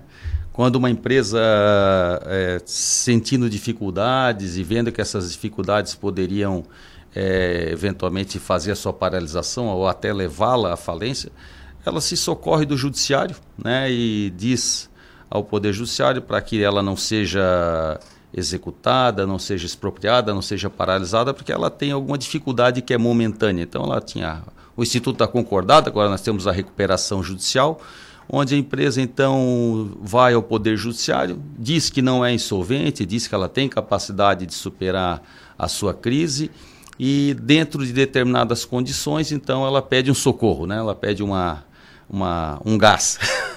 e assim ela se, se é, tem o seu processo de recuperação judicial, onde ela apresenta aos seus credores um plano de recuperação, os credores são chamados a votar esse plano e, aprovando esse plano, a empresa então se é, reparcela, coloca um novo vencimento nas suas dívidas e tenta então se erguer, né, se salvar de uma crise. Ao passo que a falência, não, a falência então é quando a empresa realmente encerra suas atividades por não poder mais é, cumprir seus compromissos, pagar suas contas e ela então, dessa vez, o judiciário pode ser provocado por um credor ou até pela própria empresa que pode pedir autofalência e o judiciário nomeia então um administrador judicial que vai é, organizar o passivo, todos quem são os credores dela, os credores trabalhistas, os bancos, os fornecedores, e vender o seu ativo, reunir os ativos da empresa, as máquinas, móveis, veículos, imóveis, e organizar esses pagamentos. E assim se dá também voz a, a, a, talvez a novas oportunidades, porque esse ativo às vezes é vendido numa boa velocidade que permite que a empresa, que uma nova empresa se instale, novos empregos venham e, e venha uma, uma empresa é, satisfatória. Lembrando também que a falência nem sempre é ruim, né? Nós temos às vezes empresas que até falir é, ficam sem pagar impostos, ficam sem pagar encargos trabalhistas por muito tempo, prejudicam credores, prejudicam o meio ambiente, prejudicam a sociedade, trabalhadores, fisco. Então, às vezes às a falência fica uma situação se arrastando, né? Não, então, assim, não pediu a recuperação judicial, está tentando salvar a empresa, mas já vê que não tem condições, porque não vai ter, não tem, pra, não tem recebimentos, já não vende mais como vendia, e aí fica aquela situação se arrastando, tentando salvar algo que, que às vezes não tem como salvar, né? Perfeito. E, às vezes há um prejuízo maior ainda, viu, Rafael? Porque às vezes uma empresa fica funcionando sem pagar impostos e já tem uma dívida de tributária tão grande que já ignora totalmente o pagamento de impostos. E o que, que ela faz? Joga o produto dela mais barato no mercado e o fabricante, o concorrente do outro lado da rua que está pagando seus encargos sociais, sua folha de pagamento em dia, seus encargos em dia, fica prejudicado por esse credor que não é alcançado pela insolvência, ele não é paralisado e fica prejudicando às vezes o mercado, né? Isso, isso é comum também e que os, até que os credores busquem uma falência da, de, um, de um devedor nesse estado, que o mercado todo fique se fique prejudicando, se ressentindo de um concorrente que já largou de mão pagamentos de encargos e tenta simplesmente sobreviver por aparelhos, né? Então a falência nem sempre é um mal. Às vezes a, a, eu digo que a falência é um, é, uma, é, um, é um rio que se atravessa e se explode a ponte, mas tem que buscar a solução do outro lado. É. Na, a gente teve casos recentes, um caso recente mais conhecido e que ainda está, é, é, de certa maneira está aí nessa, nessa situação, que é a Criciúma Construções. Sim. É, a, é um caso de recuperação judicial.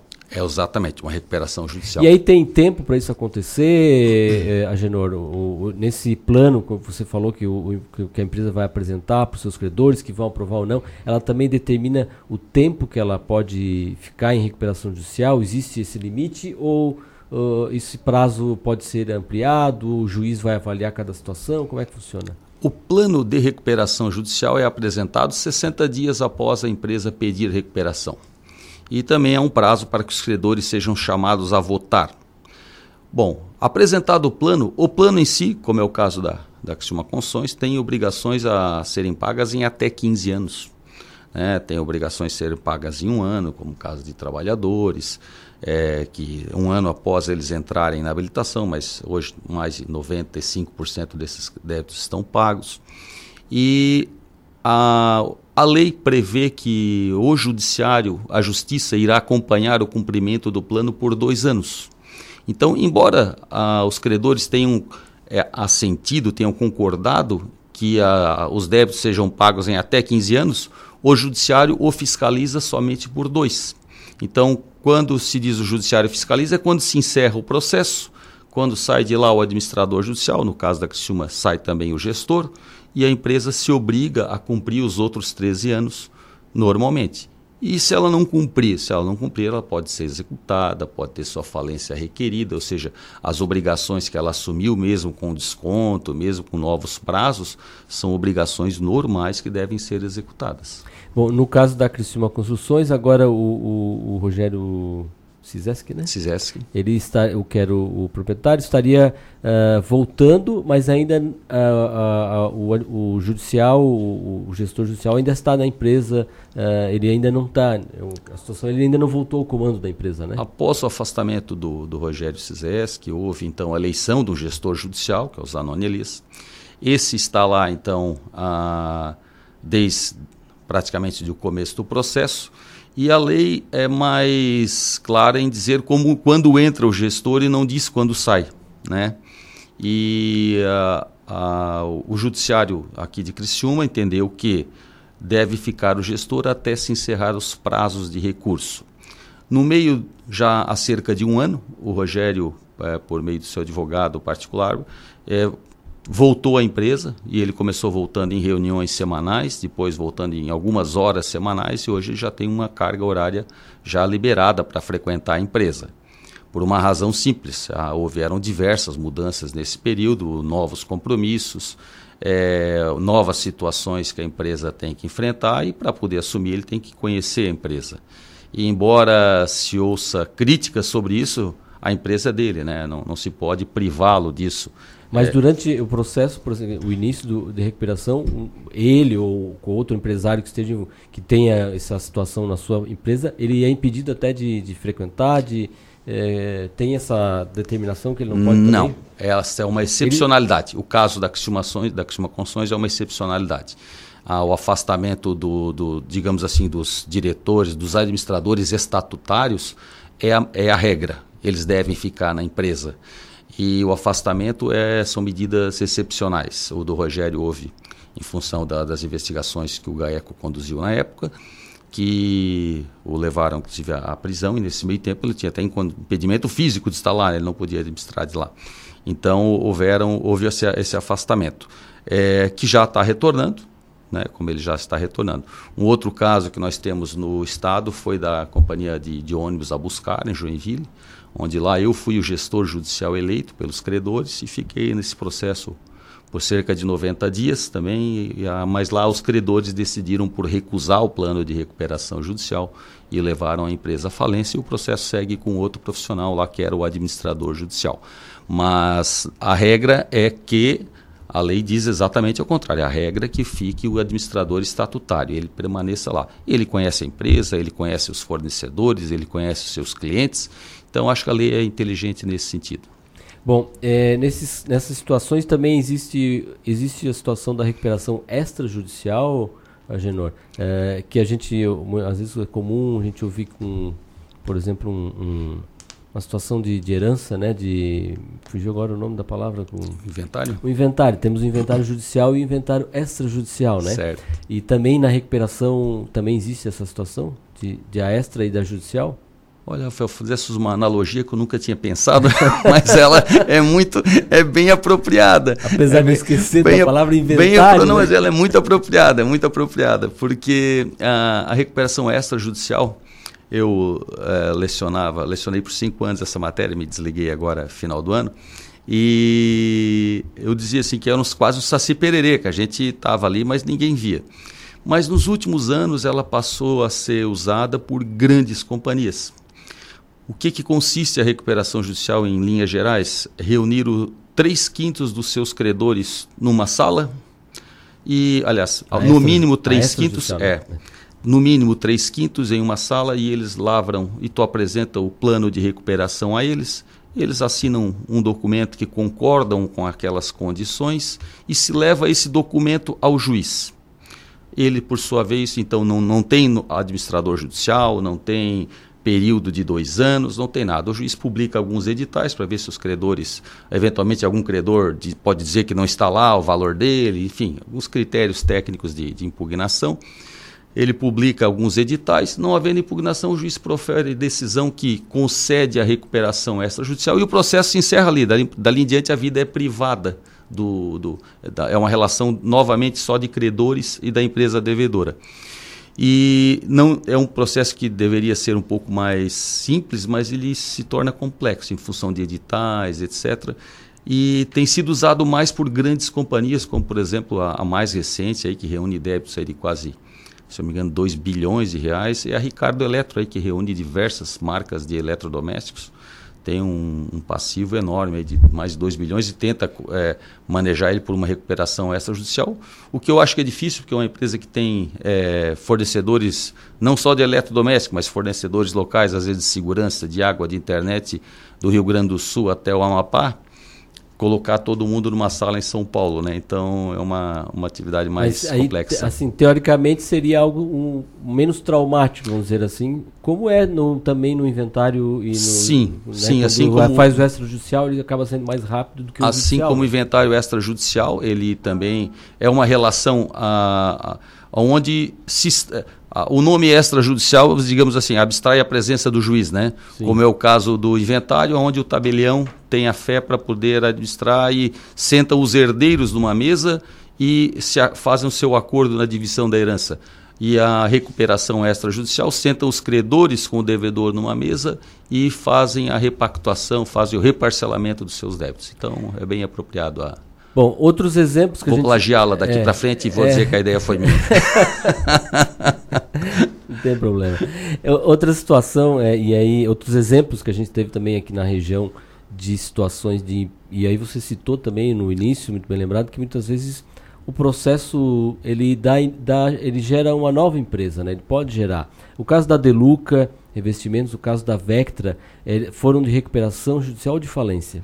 Iniciaram com, com, recuperação judicial. As duas, na verdade, tomaram uma transição bem atípica, porque elas tinham, as duas tinham processos de concordata da lei antiga e fizeram a tentativa de migrar para a recuperação judicial. Não foi possível, é, as duas chegaram ao processo de falência. E eu digo, com o caso da Deluca especificamente, que nós conseguimos fazer toda a, a, a venda dos bens em 11 meses. E uma empresa vale com a fumaça na chaminé, né? E com quanto mais rápido se faz a venda, melhor tu tem o aproveitamento dos ativos, de máquinas e construções e etc. No caso da cerâmica, é equipamentos que se ficam muito tempo parados eu estou com um caso tem na. Tem fissura, tem umas coisas que perde, com, né? Eu perde. estou com um caso na que a gente tem uma, é uma unidade de cerâmica que é fora aqui do estado, é na Bahia, que está bem exa exatamente nessa situação.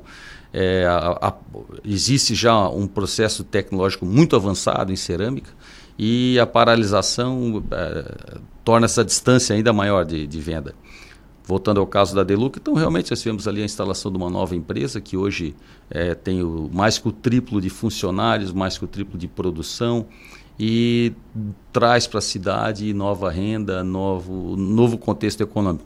A Vectra, de uma outra maneira, se tornou a, a, a Librelato, mas tem ali, se eu não me engano, entre 350 e 400 empregos, ou seja... Mudou o, o ramo, eu... mas foi aproveitado o espaço, toda a área construída, né? Assim, então... Hoje, Sara é a maior exportadora de, de, eh, de, de, de, de implementos rodoviários do Brasil, por causa daquela unidade ali, né? E também porque a, a um imóvel ali ao lado da BR, né? A Librelato já havia um, já tinha outra unidade logo em frente e nesse nesse contexto ela ela encerrou as unidades inclusive de Tubarão e, e diminuiu a de Orleans e concentrou ali. Então assim, foi foi bom. Nós temos outro caso também em em Bituba, a cerâmica em Bituba, eu sempre dou esses casos, são de três cerâmicas, mas a Embituba estava relembrando o caso da nossa Cesaca, aqui na, no centro de Criciúma, para quem é mais antigo e tem cabelo branco, nem eu lembro, mas é uma indústria que já estava no meio da cidade, né? ela não tinha Bituba, não tinha mais como de fazer.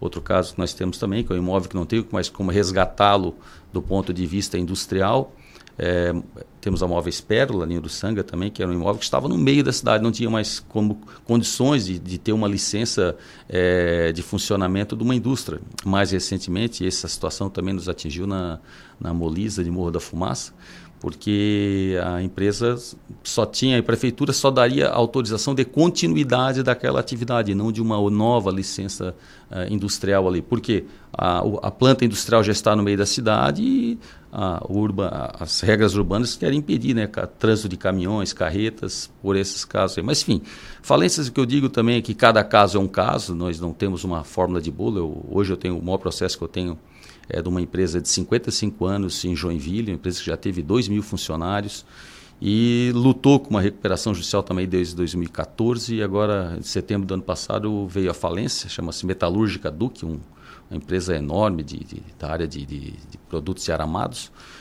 E estamos também iniciando o processo de venda lá. Então, cada caso é um caso, cada falência se tenta acelerar e trazer o melhor benefício é, a credores e à sociedade. Para a gente fechar, Agenor, você percebeu o aumento desses, dessas situações nos últimos anos? Alguns, alguns dados dizem que teve aumento aí no Brasil, é, em 2018 disse que, disse que foi recorde. Você chegou a perceber, você que lida aí com casos do Brasil inteiro, conhece, está nesse meio, percebe isso, que a situação é, aumentou? Esse de 2015, 16 para cá, nós tivemos um aumento grande, inclusive eu dizia ainda há pouco que cerca de 40% são ligados à construção civil, seja a construção urbana ou a construção civil de estradas, como rodovias, etc.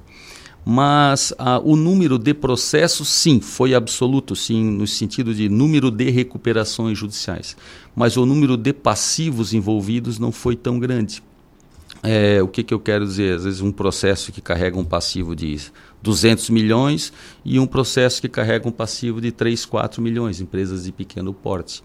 Então, houve sim um número grande de recuperações judiciais, mas houve de falências também, porque muitas empresas chegam muito tarde ao processo de recuperação judicial. O empresário resiste, resiste, e quando ele, quando ele vai buscar a recuperação judicial, a verdade é que o caso já se mostra uma falência.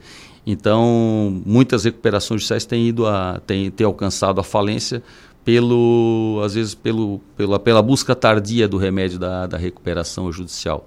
Eu sempre digo o empresário nosso que já que tem um pouco mais de tempo já passou por plano Bresser, Collor, plano real, plano isso, plano aquilo, e quando ele se depara às vezes com uma crise, ele diz, ah, eu vou passar mais essa também, e às vezes não, não é possível, porque às vezes é uma crise de algum setor, de algum é, não, é, não, é, uma crise como nós tivemos até o ano passado e realmente até 2016 e 2018, porque às vezes a crise chega, a empresa se, se busca a recuperação um ano, dois depois, que é quando o caixa chega a fraquejar.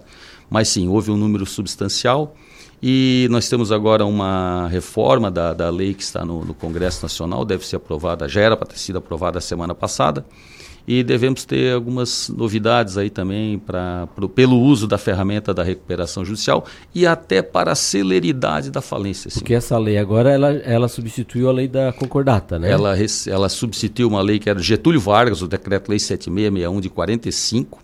Essa lei ela, ela permaneceu em trâmite na, no Congresso uh, de 93 até 2005 e foi tirada às pressas do forno ainda assim para salvar a Varig, todo mundo sabe disso. E agora se experimentou aí 14 anos de uso dela e se encontrou então diversas questões que devem ser ajustadas. E Tem algum exemplo do que, que, que deve mudar aí? Sim, por exemplo, a Assembleia de Credores é um ato solene onde eu tenho que reunir todos os credores, pô-los numa sala, fazer a, a, um evento ah, enquanto que a nova lei permite que isso aí faz o quê? Com que credores de São Paulo tenham que vir, credores do Rio Grande do Sul, credores, enfim, trabalhadores. E a nova lei permite, por exemplo, a, a emenda permite, por exemplo, que se eu levar um documento ao juiz até a data da Assembleia, onde todos esses credores já assinaram um termo dizendo que concordam, nós vamos economizar a Assembleia e vamos dar celeridade ao processo. Outra coisa é também muito importante, é uma, isso é uma reclamação. Eu tenho um livro de falência de 1890 escrito pelos primeiros, pelos doutrinadores do país. Eu recuperei ele num, num, num, num sebo, Xavier Carvalho de Mendonça. E se tu lê essa, esse livro e lê um livro de hoje, a reclamação é a mesma. O processo de falência demora muito e a, a administração dele consome os próprios recursos, sobra muito pouco aos credores. E a principal celeridade que vem é assim, olha, olha que se for vendido o passivo, ele vai ser vendido por mais preço, por menos preço. Que hoje se tem uma discussão, obviamente que eu quero vender pelo melhor preço possível, mas às vezes o mercado simplesmente não paga. Tu mesmo já disseste essa solução, porque às vezes a ociosidade está grande, é. os equipamentos estão. A, a, história do sujeito que diz que tem um carro cheio de. tem um Fusca, mas o som vale 10 mil, no, mas o carro não vale 10 mil, né, meu amigo? Exato. O problema é teu. Então, assim. Mas no caso da recuperação é, é tem que vender, tem que a é, falência, virar, né? Exatamente. Então, e como os juízes têm a, atribuições de responsabilização até pessoal, então se um bem está lá para vender, se o Fusca está para vender por 10, alguém diz, dou 3, o juiz não posso, eu só posso vender pela metade, que é 5. Ou se ele quiser vender por, por, 40, por 4 ou por 3 mil, o Fusca ele tem que fundamentar muito bem. Então, assim, a, a última vez que eu tive uma decisão dessa para vender por 40%, eu tive que fazer oito leilões. Oito leilões eu levei dois anos para fazer gastei com publicações, gastei mais de uma fortuna com guarda do patrimônio. Então, ele se consumia, acabei vendendo por um valor muito inferior. Obviamente que minha vontade é vender por mais. E a reforma da lei diz assim: será vendido pelo preço ofertado. Ponto. Então, obviamente, vai exigir mais. E também outra coisa: é, põe responsabilidade ao administrador judicial que não dê celeridade a essa venda. Então, vai atribuir mais, vai exigir mais profissionalismo na, na, na condução dos processos e vai dar mais responsabilidade a, ao administrador judicial, mas vai beneficiar os credores com a velocidade. A, a reclamação do livro de 1890 ou de 2019 é demora muito e é caro. E a, a gente pretende que essa lei tire essa, essa, esse problema da frente. Tá ok, então. Eu queria agradecer aqui a participação do Agenor. Agenor Dalfenbach Júnior, advogado, administrador, administrador e perito judicial, conversando com a gente, tirando algumas dúvidas a respeito de recuperação judicial e falência com o conhecimento que ele tem sobre o assunto. Muito obrigado, Agenor, e bom dia. Obrigado, obrigado seus ouvintes. Disponha sempre, é um prazer. Prazer, muito obrigado. Esse foi o Agenor é, e a gente agora já está na linha, o Roberto Não, né? Então a gente vai colocar daqui a pouquinho o Roberto Azevedo, nosso comentarista uh, político, aqui no quadro Ponto de Vista. Bom, bilionários do mundo têm mais riqueza do que 4,6 bilhões de pessoas. Dado consta do relatório da organização não governamental Oxfam. Os 2.153 bilionários do mundo detêm mais riqueza do que 4,6 bilhões de pessoas, que correspondem a cerca de 60% da população mundial. É, os dados contam, constam desse relatório, que foi lançado no domingo, às vésperas do Fórum Econômico Mundial em Davos, na Suíça. O estudo aponta que a desigualdade global está em níveis recordes e o número de bilionários dobrou na última década, segundo o levantamento. O 1% mais rico do mundo detém mais que o dobro da riqueza de 6,9 bilhões de pessoas. Agora sim, 8 horas e 5 minutos, vamos ao quadro Ponto de Vista. Ponto de Vista nos bastidores da política. Roberto Azevedo, muito bom dia. Bom dia, Rafael Matos. Bom dia, ouvintes do Em Dia com a Cidade, na Cidade em Dia. Roberto, é com grande, é grande expectativa pelas primeiras manifestações públicas do governador Carlos Moisés sobre o pedido de investigação sobre o crime de responsabilidade que corre na Assembleia. A primeira ação dele deve ser de convencer a sociedade sobre a legalidade do ato. É este o desafio dele, Roberto? Sim, com certeza. Antes de mais nada, ouvintes da Cidade em Dia, é, você não tem que pensar só em responder para a Assembleia Legislativa uma questão que é protocolar, legal, a partir do momento que é instaurado essa análise sobre a possibilidade ou não do crime de responsabilidade virar um processo de impeachment. Ele tem que vir a público naquela conversa franca, no chamado papo reto, né? com a sociedade, com o contribuinte, com o cidadão e dizer: não, nós fizemos esse ato por isso, por aquilo.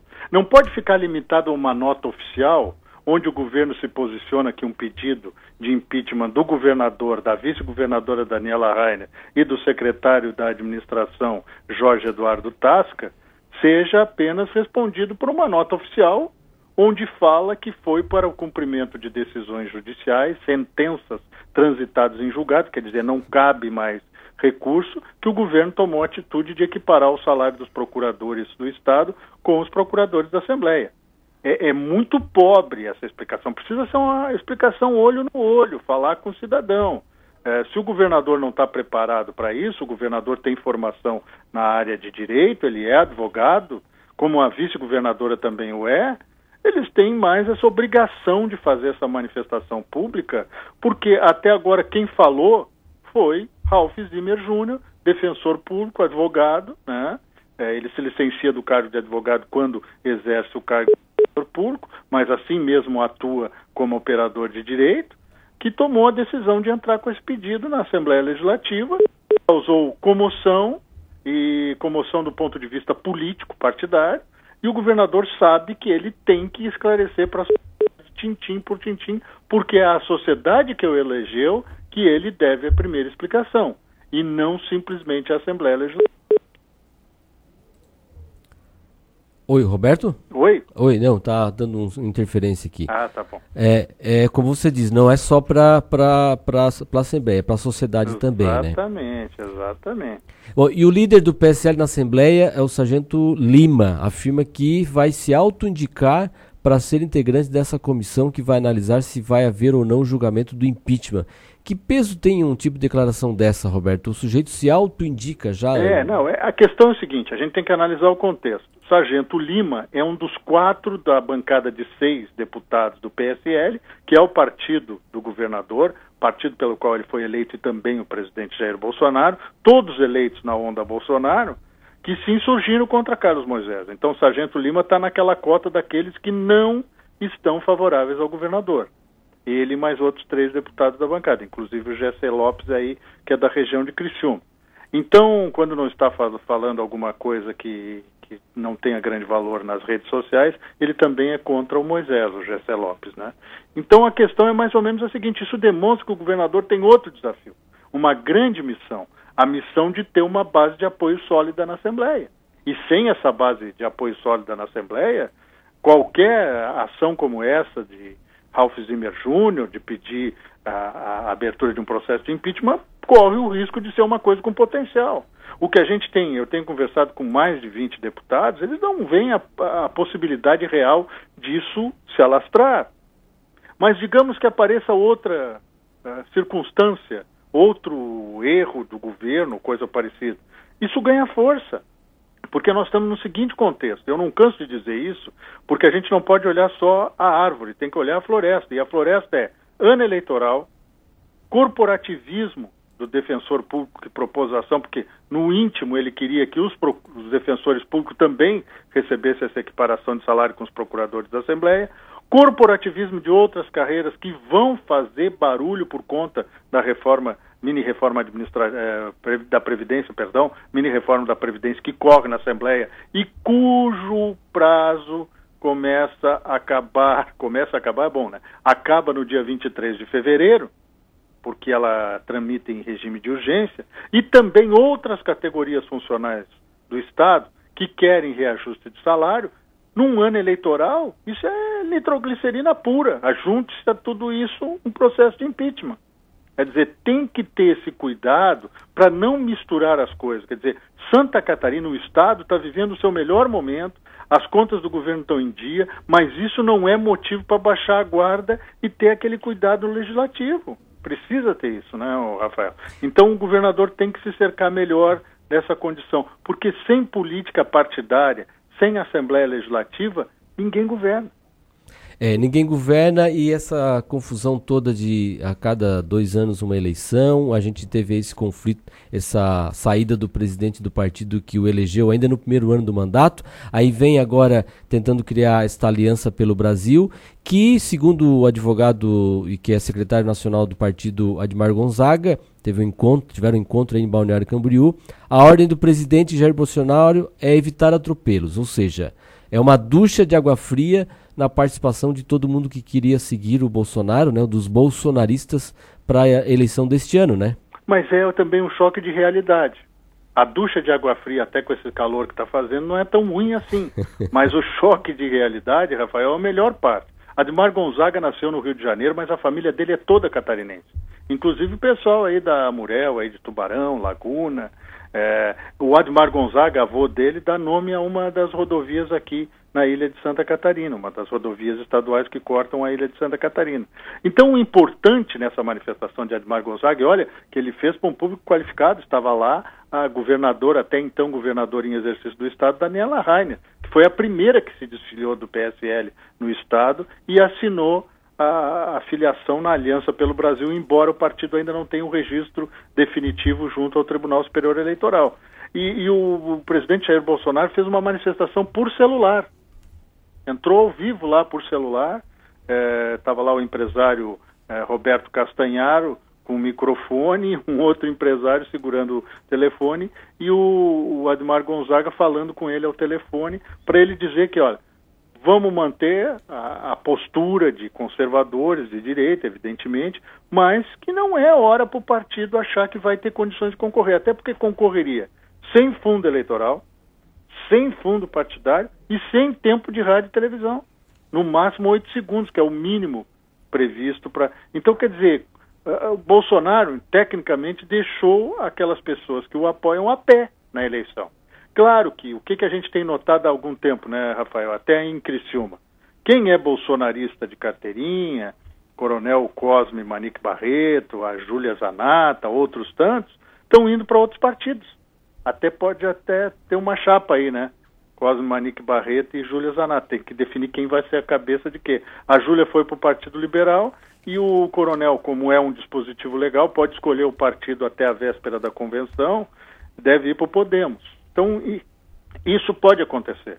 Então, quem quiser usar o Bolsonaro como cabo eleitoral, ou melhor, como capitão eleitoral, pode mas não vai ter o partido dele para esse apoio nesse primeiro momento. E eu não sei se não é uma medida sensata, até porque é, seria o partido, o grande cabo eleitoral se chama Jair Bolsonaro, e não exatamente o partido. É prudente, é coerente e sabe que canja de galinha E paciência não faz mal para ninguém, né? O... É, não, exatamente. A Júlia, inclusive, é, a, coluna, a coluna da Karina Manarim aqui no jornal Tribuna de Notícias de hoje posta uma foto da Júlia com o filho no colo, filha, a filha, filha no colo, é, junto com a, com a, com a vice-governadora Daniela Rainer, ela esteve aí no evento, o Adelor Lessa também destaca a presença do Júlio Lopes e do Gessé é, no evento, é, esse evento aí que reuniu uh, os apoiadores da Aliança pelo Brasil, mas é como você diz, quem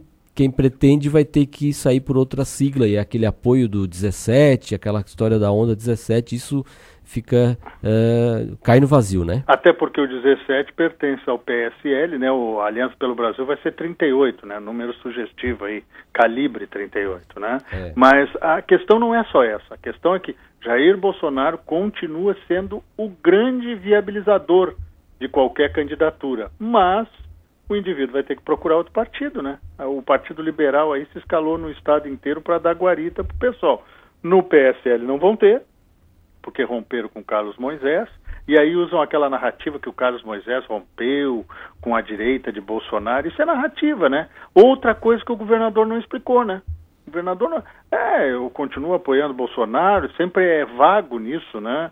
Eu acredito o seguinte, uma coisa é campanha eleitoral, outra coisa é rede social e outra coisa é a realidade. É a realidade. Quando você é governo, você tem que cair na realidade. E tem outra. Ninguém é eleito para receber palma, é para receber cobrança, para resolver problema. Se não resolver problema, não adianta ser eleito. Né?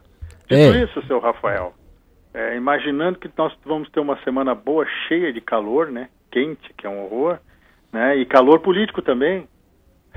Claro. eu acredito que a gente pode ter, ter um. Você me fazer uma pergunta aí, eu, eu fui deselegante, quase encerrei o comentário. Não, não, é, mas você estava dizendo que era. era eu estava concordando com essa tua afirmação aí final de que é, o pessoal vai ter que procurar guarida em outro lugar porque não, não, não, não, vai, não tem o, o partido e, e, o, e, o governo, e quem é eleito, às vezes o pessoal esquece que o, quem é eleito é para ser criticado, né? Não é, é o papel, é pra... faz parte. Quem não gosta de ser criticado, quem tem problema com algum tipo de. de, de não, deve, não deveria entrar para o setor público. Não, até porque o, o coronel Carlos Moisés da Silva, coronel da reserva remunerado do Corpo de Bombeiro Militar de Santa Catarina, ele foi eleito não só na onda Bolsonaro, mas para mudar o quadro que existia com os partidos mais tradicionais, os políticos mais tradicionais. Então ele não pode cometer os mesmos erros destes que o antecederam, e também pode usar os acertos desses que os antecederam, porque não existe como você estar na área política sem fazer política partidária. Esse é um outro erro da chamada nova política, que não existe. Ela é uma boa retórica para campanha eleitoral. Política é política, não existe nova, velha. Não. Existem novos procedimentos, mas nova, velha política não existe isso.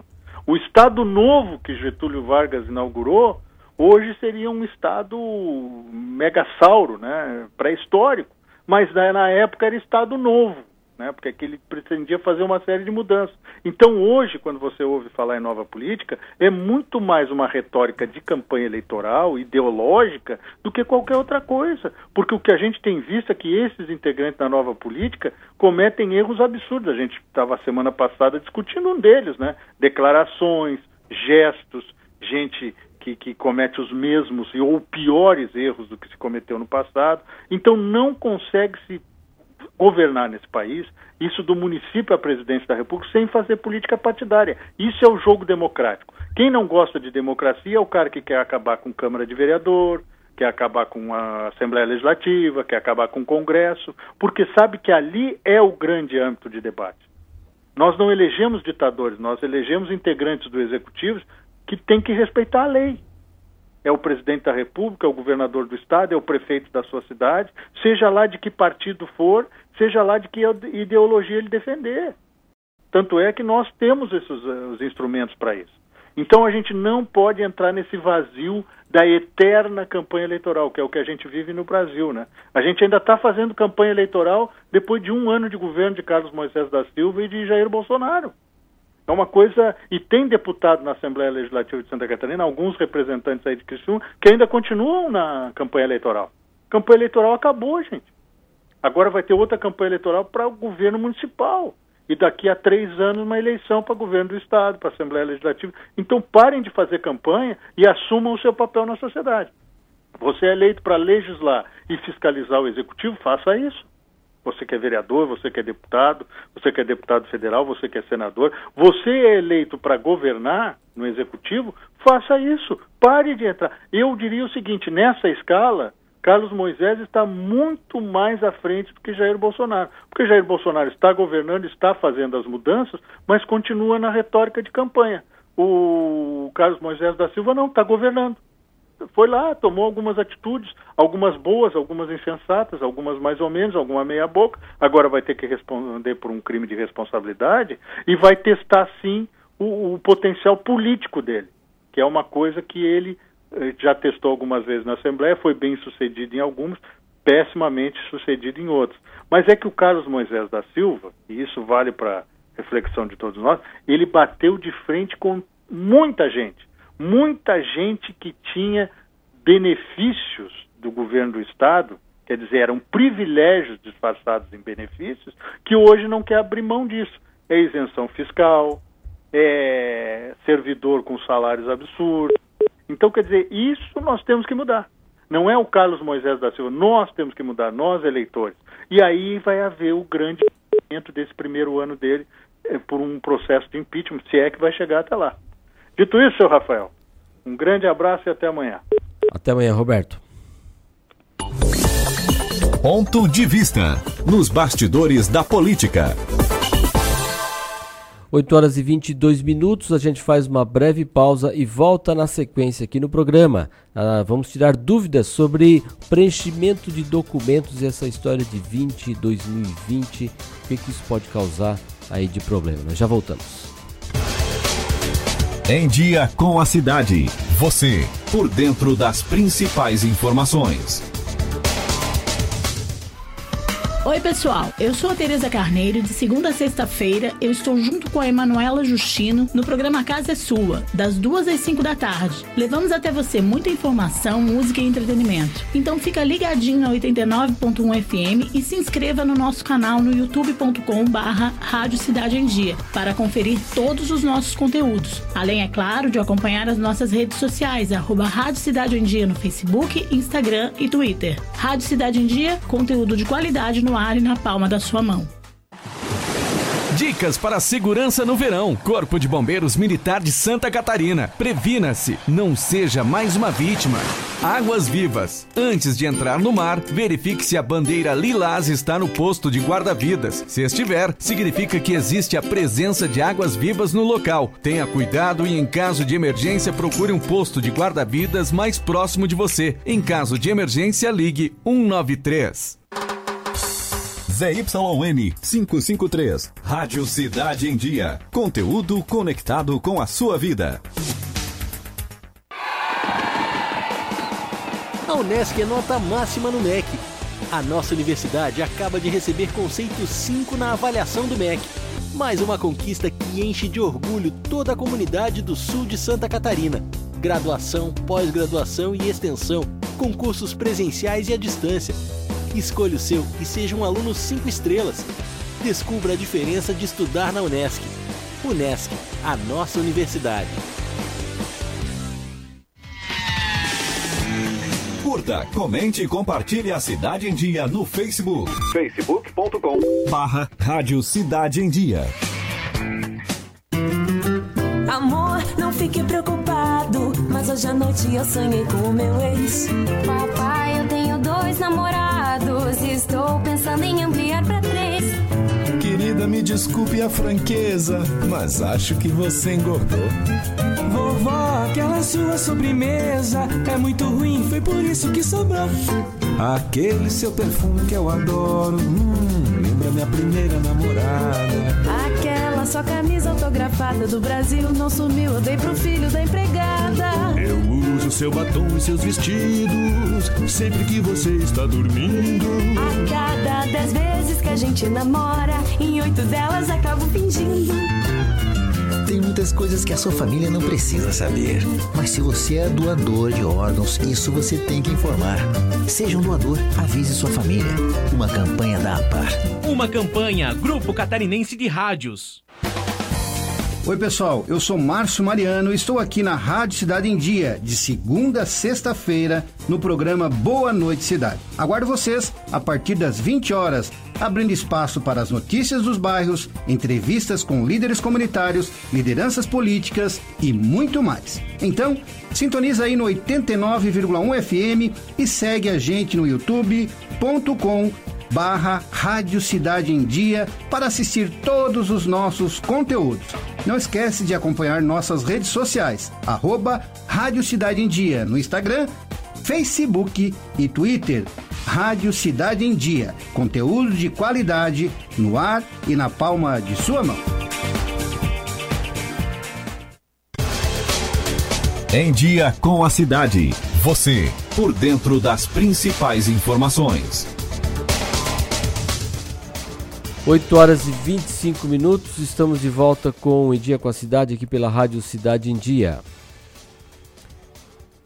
É, você sabe que agora entramos no ano de 2020 sempre tem aquela história quando troca o ano, quem preenche documentos. O cheque diminuiu bastante o uso do cheque, mas nos primeiros dias do ano a gente sempre acaba acabava errando a data. Mas era por hábito aí colocar só os últimos dois dígitos, né? O 19, o 18, o 17, só que agora a gente está no ano de 2020.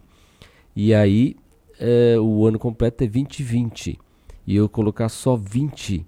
Será que isso pode ter algum problema se eu colocar só o 20? Bom, nós vamos tirar um pouco dessas dúvidas conversando agora com o advogado especialista em direito empresarial, André Borges. Bom dia, André.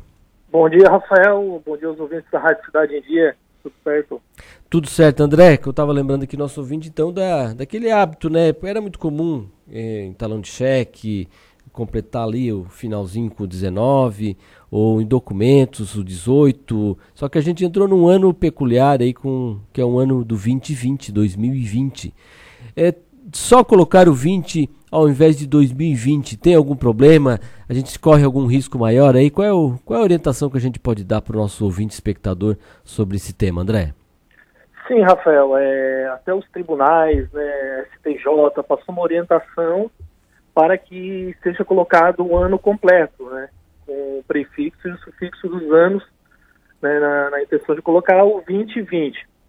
É, algumas pessoas até questionam, mas, mas no caso do, do ano de 2019, as pessoas não poderiam colocar 1999, por exemplo?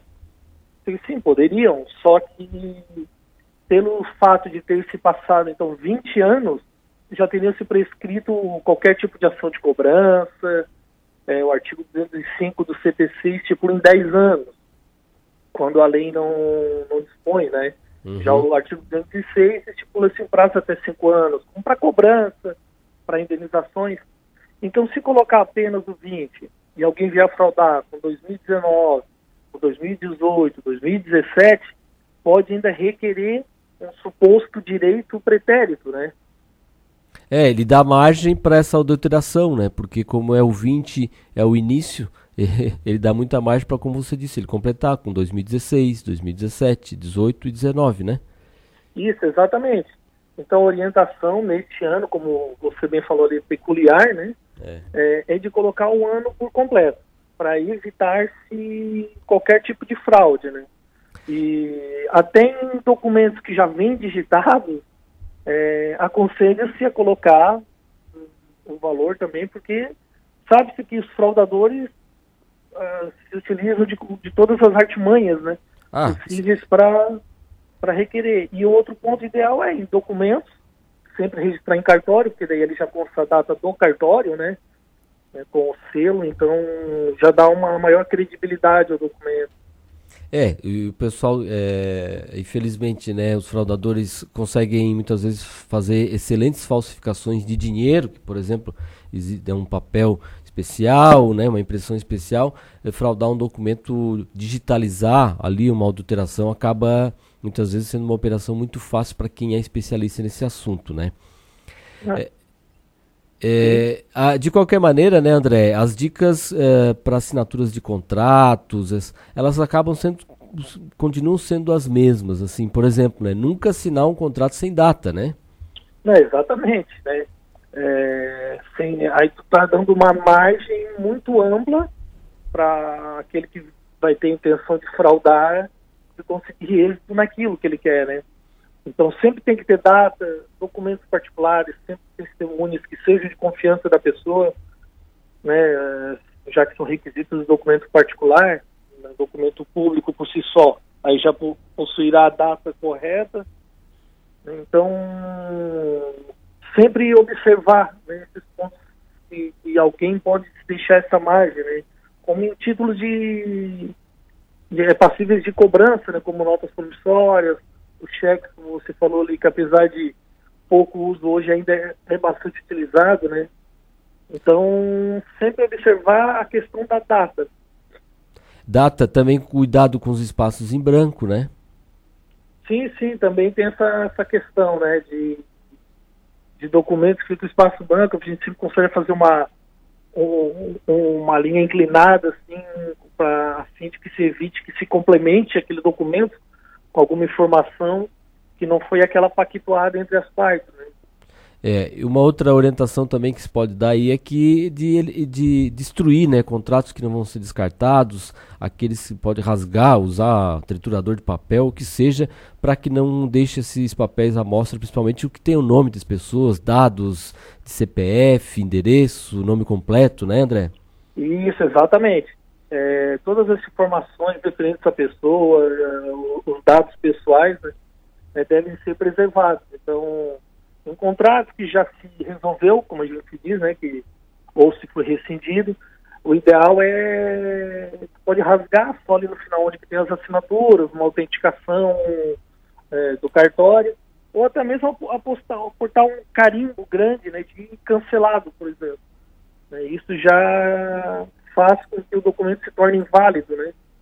Ah, tem esse detalhe. E tem uma última dica aqui, André, que eu particularmente também desconhecia, mas é, é, acrescentar, um, quando você vai do, um documento tem que rubricar todas as folhas, também é recomendável aí colocar um número ao lado dessa rúbrica. Qual seria o, o objetivo de fazer? Qual é o dessa dica aí para o nosso ouvinte espectador? Então, é outro ponto bastante importante, Rafael, em razão de que, como a gente falou, os fraudadores, digamos que você preenche o um contrato em que, pela formatação, a, as assinaturas ficam somente na última folha. Né? Então vai estar ali é, autenticado pelo cartório, só a última folha com as assinaturas. O fraudador pode ir lá fazer um documento novo, né, to, totalmente modificado do original, com as primeiras páginas, né, e depois simplesmente utilizar a última folha. Né, o fraudador faz o quê? Faz um documento novo, vai lá, registra a assinatura dele em cartório e ele vai ter o, car o carimbo do cartório nessas folhas. Né, e ele vai lá e altera a última, por exemplo, sem a outra pessoa ter assinado. Depois ele faz uma rúbrica falsa dessa pessoa e o documento tem-se como verdadeiro, né? Então, estou é. colocando a, a folha, ela já vai ter um contrato enumerado e até a tua própria é, grafia, né? Isso, dicas importantes, dicas importantes para as pessoas se orientarem e principalmente com essa que parece é, meio é, normal e as pessoas acabam se esquecendo que é a questão de completar o ano, né? Botar o ano completo 2020 para não dar margem nenhuma para ninguém, para nenhuma dúvida e nenhuma adulteração aí nos seus contratos. André, muito obrigado por suas orientações, sua conversa aqui, advogado André Borges conversando com a gente. Muito obrigado e um bom dia. Um bom dia, Rafael. Um bom dia aos ouvintes da Rádio Cidade Dia. Um abraço. Um abraço. Esse foi então o advogado André Borges, especialista em direito empresarial, conversando com a gente sobre estas dúvidas, essas dicas a respeito do preenchimento de documentos e contratos. Então, lembrando, você esse ano vai preencher, vai preencher algum contrato, vai preencher uma nota promissória no cheque é cada vez menor o uso, mas coloca lá 2020, o ano inteirinho, para não dar margem nenhuma, não deixar uh, uh, nenhuma margem para falsificações. 8 horas e 35 minutos, agora é hora do comentário da cidade. Comentário da cidade. Tá na boca do povo. Tá aqui. Quem está aqui com a gente para conversar no seu comentário diário é Durvanil Vieira. Muito bom dia, Durvanil. Bom dia, Rafael. Bom dia aos nossos ouvintes e espectadores. Durvanil, é, no comentário do Roberto Azevedo, a gente falou sobre a volta do governador às suas atividades, né, o retorno das férias, vai ter que se explicar para a sociedade, não só para os deputados, mas também para a sociedade sobre que esse pedido de impeachment não deve ser levado adiante. Mas é, seria essa aí a grande aposta do governador. É, o governador tem esse desafio, mas também tem as eleições municipais aí para ele é, administrar o seu partido, sua influência no estado. É, é, é a grande aposta dele no ano para confirmar ele também como alguém popular, porque apesar dos 70% de votos que ele teve nas eleições, ele não parece ter aquela popularidade toda que outros políticos em outros tempos tiveram, né? O governador é, não é um ser político ou político partidário por natureza. Ele vem fazendo uma gestão, é, fez uma, um, um, movimento no Estado, reduziu o tamanho da máquina, fez uma reforma administrativa em que ele eliminou quase 2 mil cargos em comissões. Eliminou, quer dizer, não existe mais possibilidade de ter, a não ser que uma outra reforma administrativa venha e traga de novo isso. Então, ele, ele fez um trabalho de enxugamento, diminuição desse tamanho do Estado que consome um dinheiro é, importante tira isso da, do, do investimento. Então, ele está fazendo um trabalho interessante. Tem essas questões políticas que ele vai ter que trabalhar, vai ter que melhorar e ele está aprendendo a fazer isso. Mas nós tivemos aqui um final de semana muito movimentado na política, muitos encontros, conversas, é, fotos tiradas. Teve aí o presidente da, da Câmara de Vereadores, Tita Belloli, promoveu um encontro onde reuniu vários empresários, prefeitos, lideranças, e a conversa não foi outra a não ser discutir política, eleições e assim por diante. Mas o fato que passa e que as pessoas não, não, não registraram ou não falaram sobre isso é, sim, a grande aposta do governador Carlos Moisés e do seu partido, PSL, para fazer do ex-deputado Jorge Bueira o seu candidato a prefeito em Criciúma. E, na, na leitura, ele fazendo o Bueira candidato a prefeito pode atrair o MDB, PDT, PP, porque esses partidos mantêm uma sintonia é, boa com o governador, principalmente na Alesc.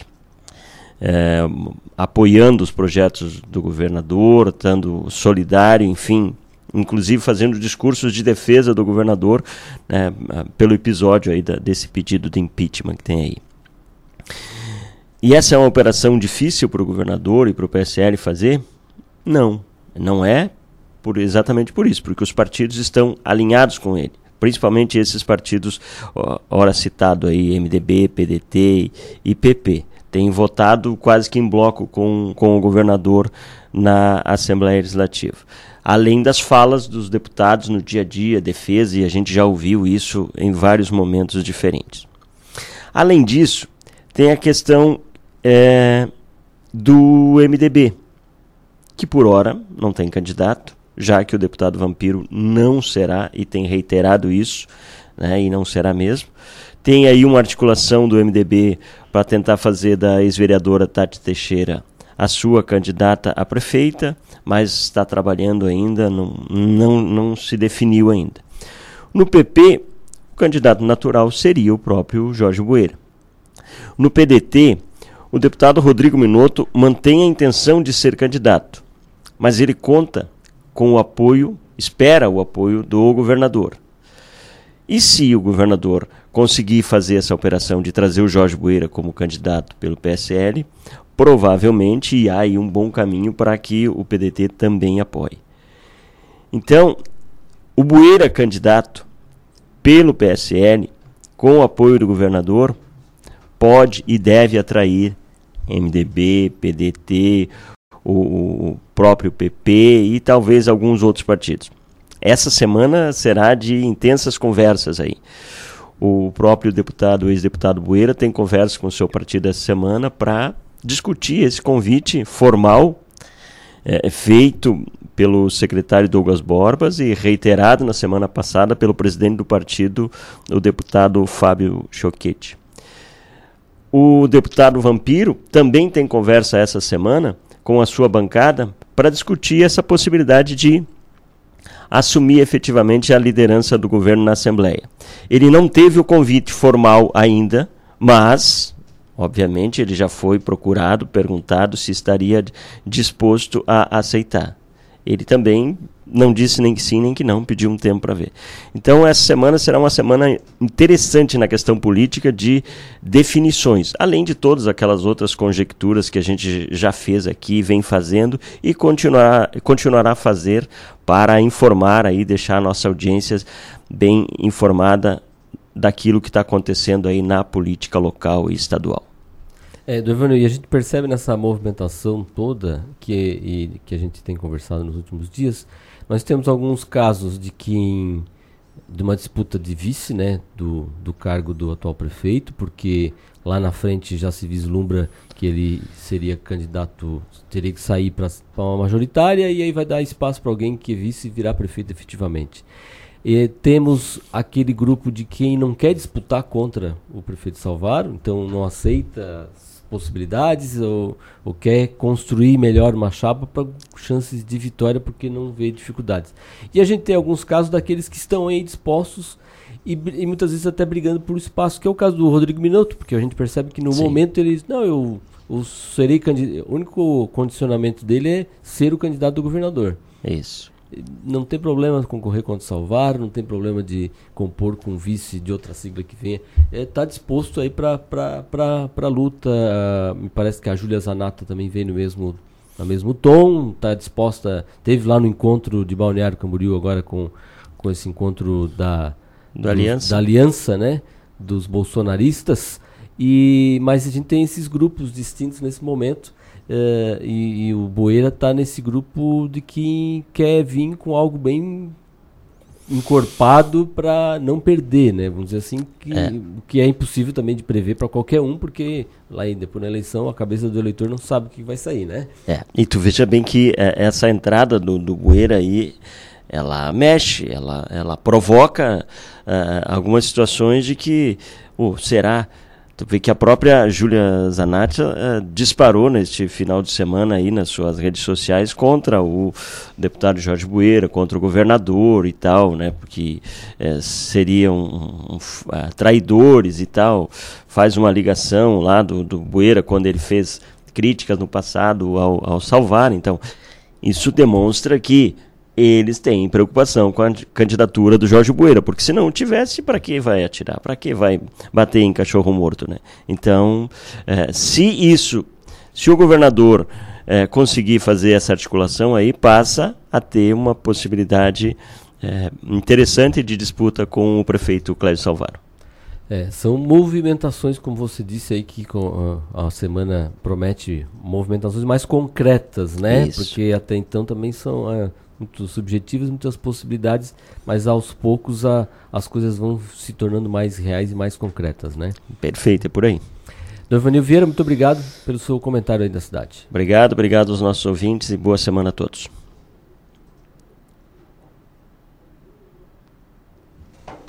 A cidade tá na boca do povo. Tá aqui. Esse foi o comentário da cidade com Dorvanil Vieira. Muito obrigado, Dorvanil. Né? Um bom dia para você, uma ótima semana. A gente vem tem informações aqui do, do um juiz do trabalho, Jerônimo Azambuja Franco Neto, chamou o atual momento do Brasil.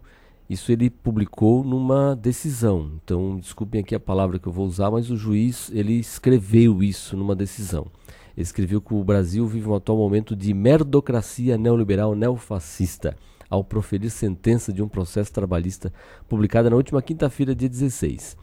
A merdocracia neoliberal neofascista está aí para quem quiser ou puder ver, escreveu o juiz substituto da 18ª Vara do Trabalho de São Paulo, no Tribunal Regional do trabalho da segunda região. A Zambuja condenou um restaurante lá de São Paulo a pagar uma indenização de 10 mil reais por danos morais e a demonstrar o pagamento do piso salarial, seguro de vida e de acidentes e assistência funerária aos funcionários. A decisão foi dada após ação movida pelos sindicatos empregados no comércio hoteleiro similares de São Paulo e ainda cabe recurso da sentença. Na sentença, o magistrado faz críticas a ministros do governo Bolsonaro, como o Abraham Weitraub, da Educação, o Sérgio Moro, da Justiça e Segurança Pública, o Paulo Guedes, da Economia, e a Damares Alves, da Mulher, da Família e dos Direitos, além do próprio presidente Jair Bolsonaro. Então, às vezes saem umas dessas sentenças aí curiosas dos nossos membros do Judiciário. Curiosa a situação.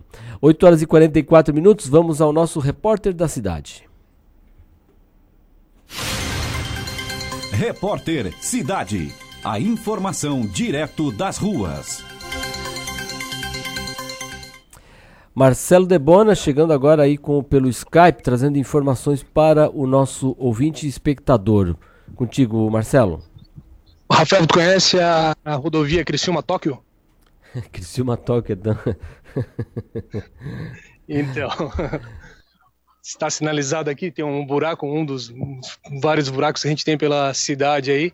Um dos moradores aqui na rua Mário da Cunha Carneiro acabou usando do humor para sinalizar um buraco aqui que está em meia pista. Essa rua Mário da Cunha Carneiro, ela vai dar na João Siquinel, aqui nas proximidades do Marista.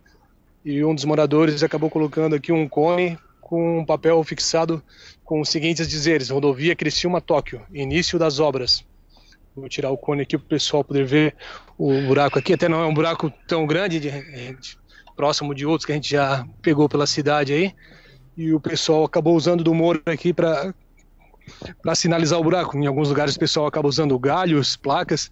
Aqui foi colocado um cone bem no meio da rua e essa plaquinha ali de papel ali escrito Rodovia Criciúma Tóquio, início das obras. Tentei contato com a Katia Zmialevix para ver se tem alguma posição sobre tapar esse buraco aqui, que fica bem meia pista, acaba atrapalhando o trânsito aqui.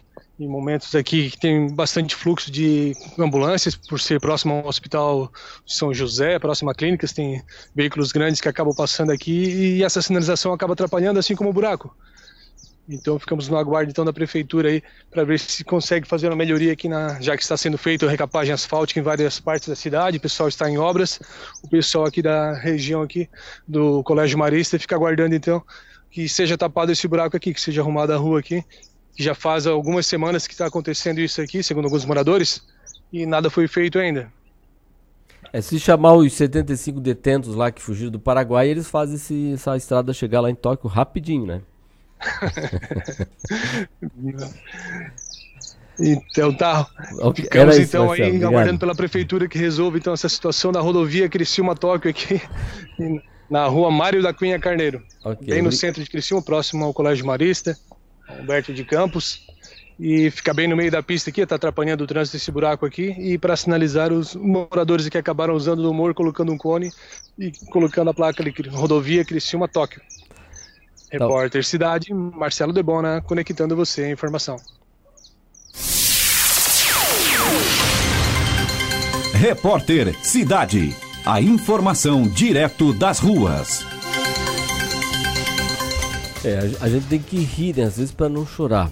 Né? O buraco uh, não é um buraco muito grande, mas a gente sabe que um buraco começa pequenininho e vai aumentando, e vai aumentando, se não conserta ele. Né? Então, antes que fique um buraco maior ainda, que se possa lá e cobrir. Fica, inclusive o conserto fica muito mais barato, né, de um buraco pequeno do que quando é uma situação grande. A gente brincou aqui com os detentos que a gente não quer que o buraco aumente de maneira alguma, né?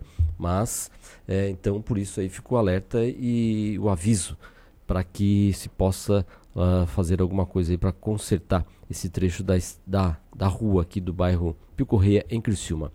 8 horas e 49 minutos. Vamos a bre um breve intervalo e a gente volta na sequência com o quadro Cidade Segura. Já voltamos. Em Dia com a Cidade.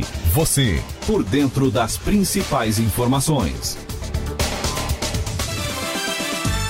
Oi, pessoal, tudo bem? Eu sou Eduardo Maciel e estou aqui na Rádio Cidade em Dia de segunda a sexta-feira no programa Cotidiano. Eu aguardo vocês a partir das nove e meia da manhã com muito entretenimento e conteúdo até às onze e meia da manhã. Então sintoniza aí 89.1 FM e segue a gente no youtube.com barra Rádio Cidade em Dia para assistir todos os nossos conteúdos. E não esquece de acompanhar as nossas redes sociais, arroba Rádio Cidade em Dia no Facebook, Instagram e Twitter. Rádio Cidade em Dia. Conteúdo de qualidade no ar e na palma da sua mão. A melhor forma de se evitar a dengue é combater os focos de acúmulo de água, locais propícios para a criação do mosquito transmissor da doença. Para isso, é importante não acumular águas em latas, pneus velhos, vasinhos de plantas, jarros de flores, garrafas, caixas d'água, tambores, lixeiras, entre outros. A prevenção é a única arma contra a doença. Faça sua parte e mantenha a cidade longe do mosquito da dengue. Uma campanha Grupo Catarinense de Rádios. Rádio Cidade em Dia, 89,1 FM. Conteúdo conectado com a sua vida. Dicas para segurança no verão. Corpo de Bombeiros Militar de Santa Catarina. Previna-se, não seja mais uma vítima. Não ande nos costões, você pode escorregar e cair no mar. Se você ingeriu bebida alcoólica ou fez uma refeição recente, aproveite a faixa de areia. Nos postos de guarda-vidas, pulseirinhas de identificação é só pedir ao chegar na praia. Se você foi queimado por água viva, temos nos nossos postos guarda-vidas vinagre. Nos procure. Em caso de emergência, ligue 193. Acompanhe a Rádio Cidade em Dia nas redes sociais. Arroba Rádio Cidade em Dia. Estamos no Facebook, no Instagram, no Twitter e no YouTube. Amor, não fique preocupado, mas hoje à noite eu sonhei com o meu ex.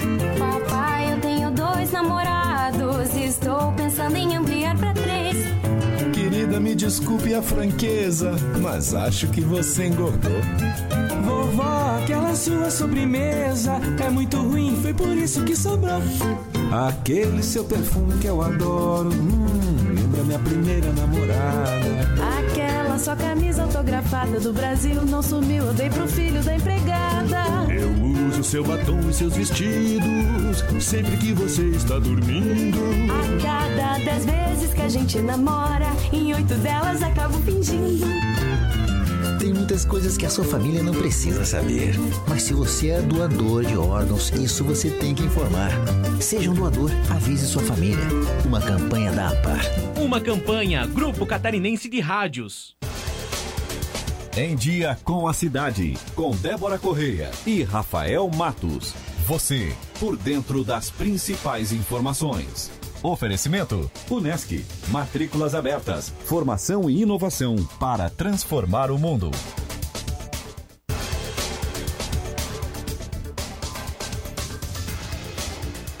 Oito horas e 53 minutos, estamos de volta com o Estúdio Cidade, aqui pela Rádio Cidade em Dia, no 89.1 FM, também em nossas redes sociais, no arroba Rádio Cidade em Dia. Temperatura de 23 graus em Criciúma nesta manhã de segunda-feira. Agora, no nosso quadro, uh, no nosso programa, a gente vem com o quadro Cidade Segura. Cidade Segura. Informações e dicas para sua proteção. Quem participa com a gente todas as segundas-feiras, aqui com a gente é o comandante coronel uh, Cosme Manique Barreto. Muito bom dia. Bom dia, Rafael Matos. Bom dia, senhores ouvintes da Rádio Cidade em Dia, todos aqueles também que estão na nossa plataforma nos vendo, nos ouvindo. Bem, é, durante a semana que passou, é, nós tivemos aqui no, no, município próximo a Criciúma um problema com um maquinário agrícola. E como também na nossa cidade e na nossa é, em municípios vizinhos a nós né, existe um grande número de agricultores, a gente é, vai falar sobre essa situação. É, principalmente tratores, né? É, eles têm que ter um certificado de registro, algo assim, emplacamento. É, bem, a última mudança que teve no Código de Trânsito, ele criava né, essa possibilidade, botava a possibilidade de os veículos serem placados, mesmo os agrícolas, né? É, o Ministério da Agricultura é, teria que fazer um cadastro. E na realidade até hoje esse cadastro não existe, então por essa consequência de, de, de não ter todo um mecanismo pronto para que o agricultor é, fizesse o licenciamento dos seus, dos seus veículos, dos seus equipamentos agrícolas, né? É, então, é, a Polícia Militar nessa situação não, não tem qualquer tipo de fiscalização e obrigatoriedade de ver qualquer implemento agrícola né, que, que tenha condições de rodar, é, exigir qualquer tipo de documentação de licenciamento. Mas isso não quer dizer que o, o agricultor está livre. Ele pode fazer aquilo que quiser com o seu equipamento, com seu principalmente trator, né, colheitadeira. Ah, eu posso andar em qualquer lugar. Não. Ele tem que seguir a legislação de trânsito, né, que é atual. Ele tem que evitar, principalmente rodovias de trânsito intenso, é, estar sempre bem é, com os equipamentos de sinalização, principalmente os, os de luz, ele está com todos eles em dia. E também a própria habilitação. Ao estar dirigindo numa estrada municipal, numa rodovia municipal, uma rodovia estadual, é, eles têm que estar habilitados. Um trator comum, né, um trator comum, é no mínimo, tem que estar com a carteira B. Os veículos maiores, os implementos maiores, tipo colheitadeiras ou os grandes tratores, que têm dimensões acima é, de 2,80 metros de largura, né, ou, e comprimento de acima de 15 metros e também com altura acima de 4,40, esses têm que estar com no mínimo AC, D ou até AE. Então tem que ter esses cuidados. Sempre que você vai transitar em algum ambiente que seja rodovia, tem que estar com a sua habilitação. Se é, qualquer é, infortúnio, qualquer acidente que ocorra, você pode ser responsabilizado e retido o equipamento, né, o, seu veículo, até que seja apresentado uma pessoa habilitada com, com aquela categoria exigida, né, e poderá também ser notificado em cima da sua habilitação até para a, a perca, é, né, perder aqueles pontos que você por não estar portando a sua habilitação. E também a gente recomenda aos agricultores a ter os cuidados, por exemplo, transitar à noite com um trator.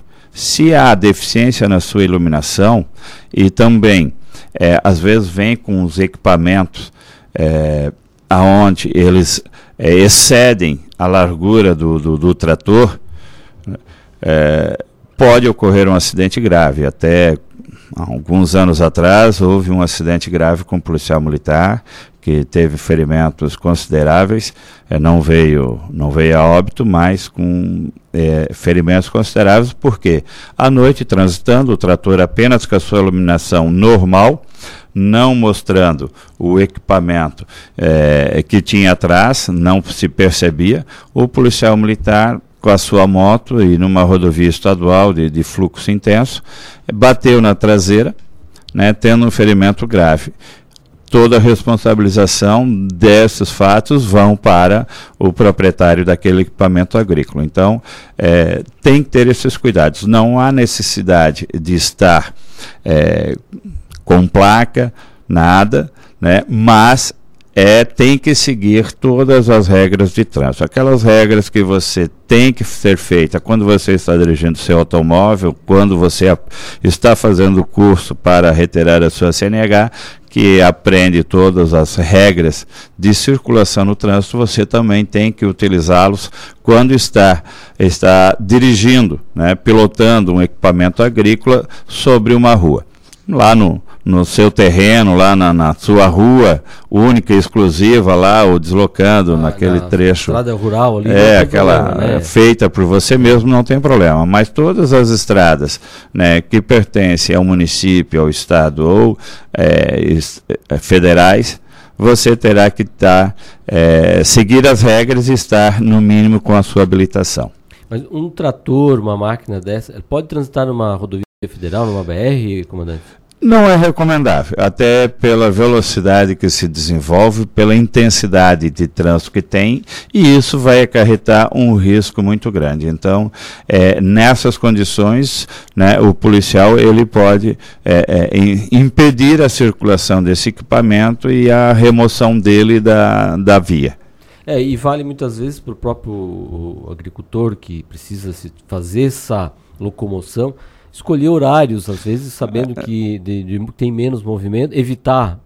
eh, Eu, recomendaria evitar completamente a- a- o horário noturno, né? Porque tem esse problema de, de iluminação, como o senhor disse, de medidas, e geralmente ele está ainda puxando alguma, alguma outro equipamento atrás, traseiro, então isso não, que não tem sinalização, vai ter lá aquele farol ah, na máquina, mas não tem a dimensão do que vem atrás, evitar completamente à noite, mas tentar escolher alguns horários de menor fluxo para ter menor, menos transtorno, né? Sim, se, se tiver a necessidade de circular, né, é, utilizar realmente esses momentos onde né, pouco trânsito tem e ter todo o cuidado, porque é um veículo lento, é um veículo é, é, de alguma dificuldade de certas manobras, né, então é, tem que prezar pela integridade das outras pessoas que podem utilizar a via, não só com a integridade física, como a integridade material de veículos. E também saber que vai ser responsabilizado. Se acontecer qualquer fato, se acontecer um acidente onde uma pessoa venha a óbito, você vai responder por um crime, né, eh, pelo óbito daquela pessoa, pelos danos físicos causados daquela pessoa ou pelos danos materiais. Vai ser responsabilizado. Então, eh, a gente recomenda, é lógico que eh, pode circular, mas com todos os cuidados necessários e dentro de vias onde o trânsito não seja intenso. É, ontem mesmo eu transitava entre Meleiro e Criciúma e até achei que estava um movimento assim acima do normal. E quando na sequência vi que vinham, vinham encontramos com duas máquinas dessas transitando na, na rodovia e aí com o trânsito segurando atrás, acaba né, o pessoal segurando, mas duas máquinas, uma distância de um quilômetro entre uma e outra, ah, no horário da tarde, no domingo. Então, assim, é, não adianta, né? Tem, causa algum tipo de transtorno? Sim, sim, sempre vai causar o transtorno e né, há, há probabilidades em virtude desse transtorno, porque às vezes, muitas vezes um trânsito é, é lento numa rodovia que normalmente se desenvolve velocidade de 70, 80 por hora, às vezes lá no, no início da fila pode ocorrer, acarretar um acidente, né, porque às vezes o, um motorista que está transitando uma velocidade de 70, 80 por hora eh, não percebe, eh, ou por uma pequena desatenção, eh, não percebe que os veículos à frente estão parados, pode acarretar um acidente em decorrência né, de uma máquina agrícola que está circulando à frente com velocidade extremamente baixa. É, isso então, muita atenção. É, eram essas as orientações de hoje? Seriam as orientações de hoje. Um bom dia a todos, bom dia, Rafael. E estaremos aqui novamente na segunda-feira. Obrigado. Uma ótima semana para o comandante eh, Cosme Banique Barreto. É, inclusive, está tendo só uma- um, último comentário aqui, comandante. Está tendo um, um- um- Os agentes de trânsito estão montando um veículo na rua João Sequinel, próximo do pronto-socorro do São José. E, e vai estar. o pessoal está guinchando. Um assunto até que a gente já comentou aqui, né? A respeito do estacionamento em áreas proibidas e naquela região ali do hospital, principalmente, né? Ah, sim, sim. É, né, provavelmente desconheço até os motivos, né? Mas o que cabe a remoção do local é estar estacionado em um local não permitido, uma entrada de garagem, ou que está é, é, sinalizado a, a proibição de estacionar, de parar e estacionar, aquele E com com o X em cima, com o X vermelho em cima, parar e estacionar é proibido. Né? E também problemas de documentação de veículo, como também é, é, não pessoas não habilitadas e que no momento não consegue é, colocar alguém habilitado para fazer a condição desse veículo. Tá certo. Então esse foi o, o Cidade Segura de hoje com o comandante Cosme Banique Barreto.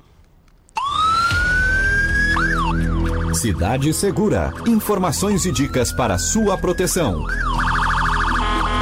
9 horas e 5 minutos, a gente vai para uma breve pausa e na sequência a gente volta então, incluindo o, repórter Marcelo Debona, tá lá e vai mostrar pra gente aí o que tá acontecendo na rua João Sequinel. Nós já voltamos. Em dia com a cidade. Você, por dentro das principais informações. Em 2020, mude para melhor. Venha para o NESC, Universidade Comunitária com conceito máximo do MEC. Matrículas abertas para graduação presencial e EAD. Transfira seu curso para o NESC com descontos especiais. UNESC, a nossa universidade. ZYN 553, Rádio Cidade em Dia. Conteúdo conectado com a sua vida. Amor, não fique preocupado, hoje à noite eu sonhei com o meu ex. Papai, eu tenho dois namorados, estou pensando em ampliar pra três. Querida, me desculpe a franqueza, mas acho que você engordou. Vovó, aquela sua sobremesa é muito ruim, foi por isso que sobrou. Aquele seu perfume que eu adoro, hum, lembra minha primeira namorada. Aquela sua camisa autografada do Brasil não sumiu, eu dei pro filho da empregada. Eu uso seu batom e seus vestidos sempre que você está dormindo. A cada dez vezes que a gente namora, em oito delas acabo fingindo. Tem muitas coisas que a sua família não precisa saber. Mas se você é doador de órgãos, isso você tem que informar. Seja um doador, avise sua família. Uma campanha da APAR. Uma campanha Grupo Catarinense de Rádios. Mande sua mensagem pra gente pelo WhatsApp 99156 4777. Desperte a sua empresa para o mundo digital. Com gerenciamento de redes sociais e geração de conteúdo online, a Time Marketing Digital torna o seu negócio um case de sucesso. Através de um planejamento estratégico, você conquista novos clientes e potencializa suas vendas. Não perca mais tempo. Seja Digi, seja Time. Entre em contato 48 30 45 17 17. Oi, pessoal, eu sou Márcio Mariano e estou aqui na Rádio Cidade em Dia, de segunda a sexta-feira, no programa Boa Noite Cidade. Aguardo vocês a partir das 20 horas, abrindo espaço para as notícias dos bairros, entrevistas com líderes comunitários, lideranças políticas e muito mais. Então, sintoniza aí no 89,1 FM e segue a gente no youtube.com barra Rádio Cidade em Dia para assistir todos os nossos conteúdos. Não esquece de acompanhar nossas redes sociais, arroba Rádio Cidade em Dia no Instagram, Facebook e Twitter. Rádio Cidade em Dia, conteúdo de qualidade no ar e na palma de sua mão.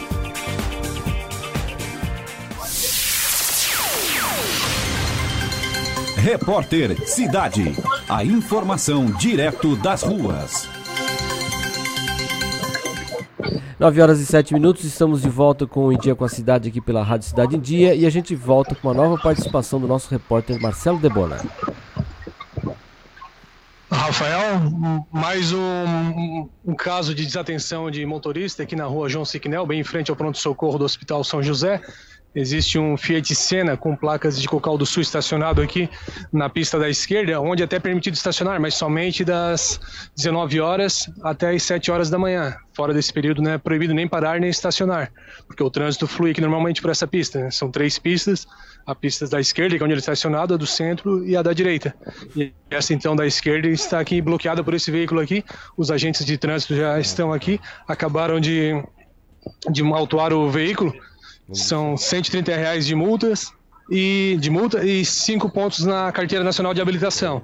O motorista também vai ter que carregar com um guincho que está vindo para cá para retirar o veículo daqui. Então essa remoção ainda vai ficar por conta do motorista. Eles comentaram que é algo de cerca de 100 reais será pago pelo motorista, não terá mais essa despesa aí. Mais um caso então, a semana passada a gente registrou aqui na Ercílio Luz, é o mesmo caso ali na Ercílio Luz, o pessoal pode estacionar somente das 19 horas até as 7 horas da manhã. São três pistas e a, a pista lá fica à direita, que é quem está descendo da São José em direção ao Angeloninho ali, pode estacionar na pista da direita somente das 19 horas até as 7 horas da manhã. E ontem teve um veículo que ficou, na semana passada, teve um veículo que permaneceu estacionado ali, até acabou atrapalhando as obras do pessoal que está fazendo a recapagem né, da empreiteira JR e também teve que ser removido. Então, infelizmente, é recorrente esses casos de desatenção de motoristas desatentos e que acabam estacionando em local onde não é permitido e vem atrapalhando o trânsito aqui no centro de Criciúma. A cena vai ser removido daqui do, da frente do Hospital São José para o trânsito fluir normalmente aqui. Ok, então, Marcelo. Repórter Cidade, Marcelo Debona, conectando você à informação. Repórter Cidade. A informação direto das ruas. Esse foi o repórter Marcelo Debona, eh, mostrando para você que nos acompanhava pelo YouTube ou Facebook, também pode acompanhar dessa situação que nós eh, citamos no bloco anterior. Bom, agora aqui nos estúdios com a gente está o Luiz Leme, que é presidente do Comitê da Bacia Hidrográfica do Rio Araranguá. Muito bom dia, Luiz. Bom dia, bom dia a todos os ouvintes da Rádio Cidade em Dia. É, bom, está aberto um edital para a eleição do novo quadro de membros do comitê e essas inscrições vão até o dia 18 de fevereiro é, como é que as pessoas podem participar, está tudo no edital, mas a gente quer que você possa explicar e qual a importância das pessoas poderem ter acesso né, e participar Isso. do comitê. Então, só dando um breve histórico, o comitê é, completou 18 anos o ano passado, Comitê da Bacia Hidrográfica do Rio Araranguá, e agora também recentemente incorporou os afluentes do Rio Mampituba, eles estavam desassistidos, né? o, o Rio Mampituba é um rio federal, e nesse caso, então, esse edital saiu, inclusive, para também atender a ampliação do, do comitê, porque tinha municípios que ainda não faziam, a, a, não compunham a bacia. Com né? essa entrada do Rio Mampituba. É isso, com os afluentes. A, não, não, tinha representantes daquela não, região. Não, é, na verdade ficou completo. ali, quem está vendo ali é onde nasce o Rio Aranguá efetivamente, né? Essa é a foto, quem vê é. as fotos que é aí, no caso, são é, dois rios. É, o rio da direita é o Mãe Luzia, que vem aqui da região da REC, e o, e o da esquerda é o rio Itopava, que vem da região da MESC, né?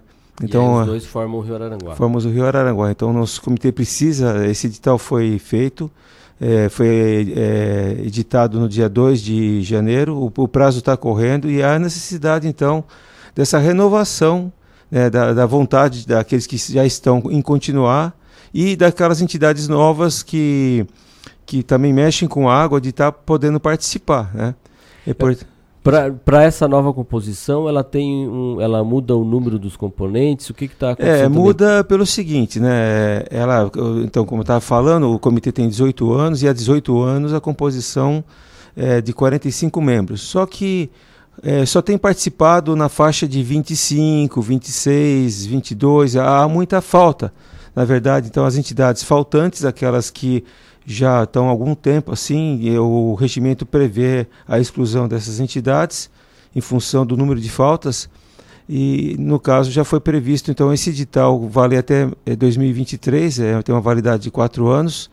É, o comitê ele tem as reuniões assim, são trocados os mandatos a cada dois anos. Foi feito com uma, um prazo maior, porque nesse meio tempo pode estar tá entidades assim deixando de existir ou não tem mais interesse, né?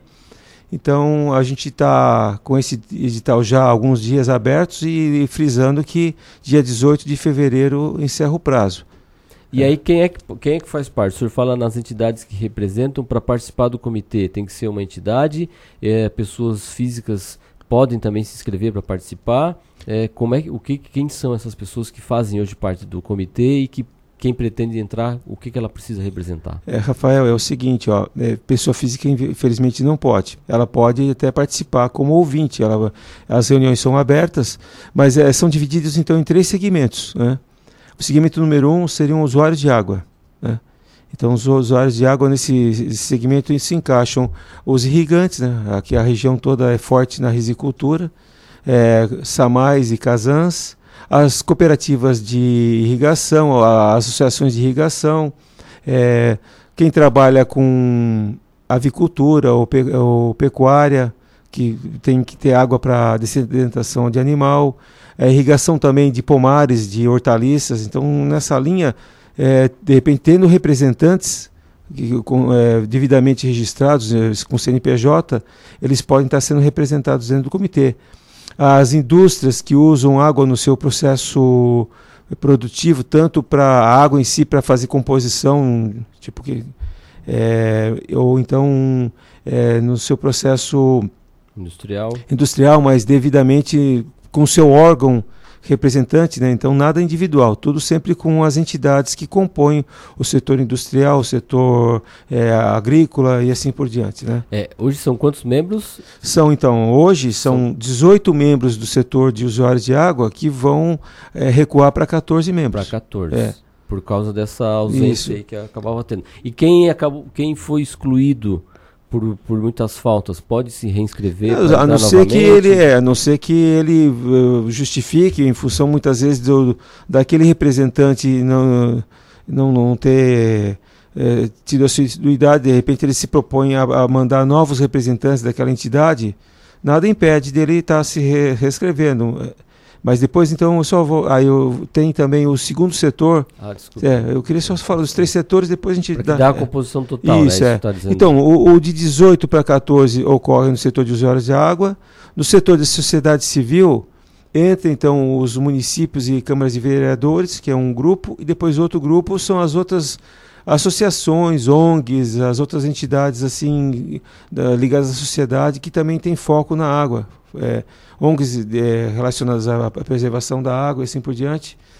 E daí é, também é nessa situação de 18 é, entidades vão se reduzir para 14. Esses dois grupos. Esses dois grupos. E o último grupo, que é um pouco menor, que era o grupo de governo do estado e governos federais, eles vão passar de 9 para sete entidades, para manter a proporcionalidade. Né? A proporcionalidade é essa. Antes era 18, 18 e 9, e vai passar para 14, 14 e 7. Né? Então aí o número total vai ficar em, em 35. 35. É, vai reduzir de 45 para 35, justamente porque esse número que estavam participando, praticamente é, a gente tinha que esperar dar ao quórum 50% mais um, às vezes, para decidir algumas coisas. Né? Então de 25, de 45 estavam indo 22, 23, 25. E a gente quer realmente ver um, um comitê com os, os, com os conselheiros mais atuantes, né? entidades assim bem compromissadas com, com a água, que é, realmente é um bem primordial para todos nós. Né? É, e é dentro dessa linha né, hum. de participação, e, e, porque qual é a importância da, da, das participações das pessoas? O que, que faz o, é. comitê? É, um comitê, especificamente o comitê da Bacia é. do Rio Aranguá? Bom, o comitê. Ele, ele, vai mudar o nome, incorporando o Mampituba, ou ele mantém esse mesmo não, nome ele também? ficou um nome extenso: Comitê da Bacia Hidrográfica e Afluentes do Rio Mampituba. Né? Hum, com, Comitê da Bacia Hidrográfica do Rio, Rio Aranguá e, e afluentes do, do Rio Mampituba, Mampituba, que aí, é, logicamente seriam os afluentes catarinenses, né? É, em contrapartida, lá existe um comitê gaúcho, que é específico comitê do Rio Mampituba.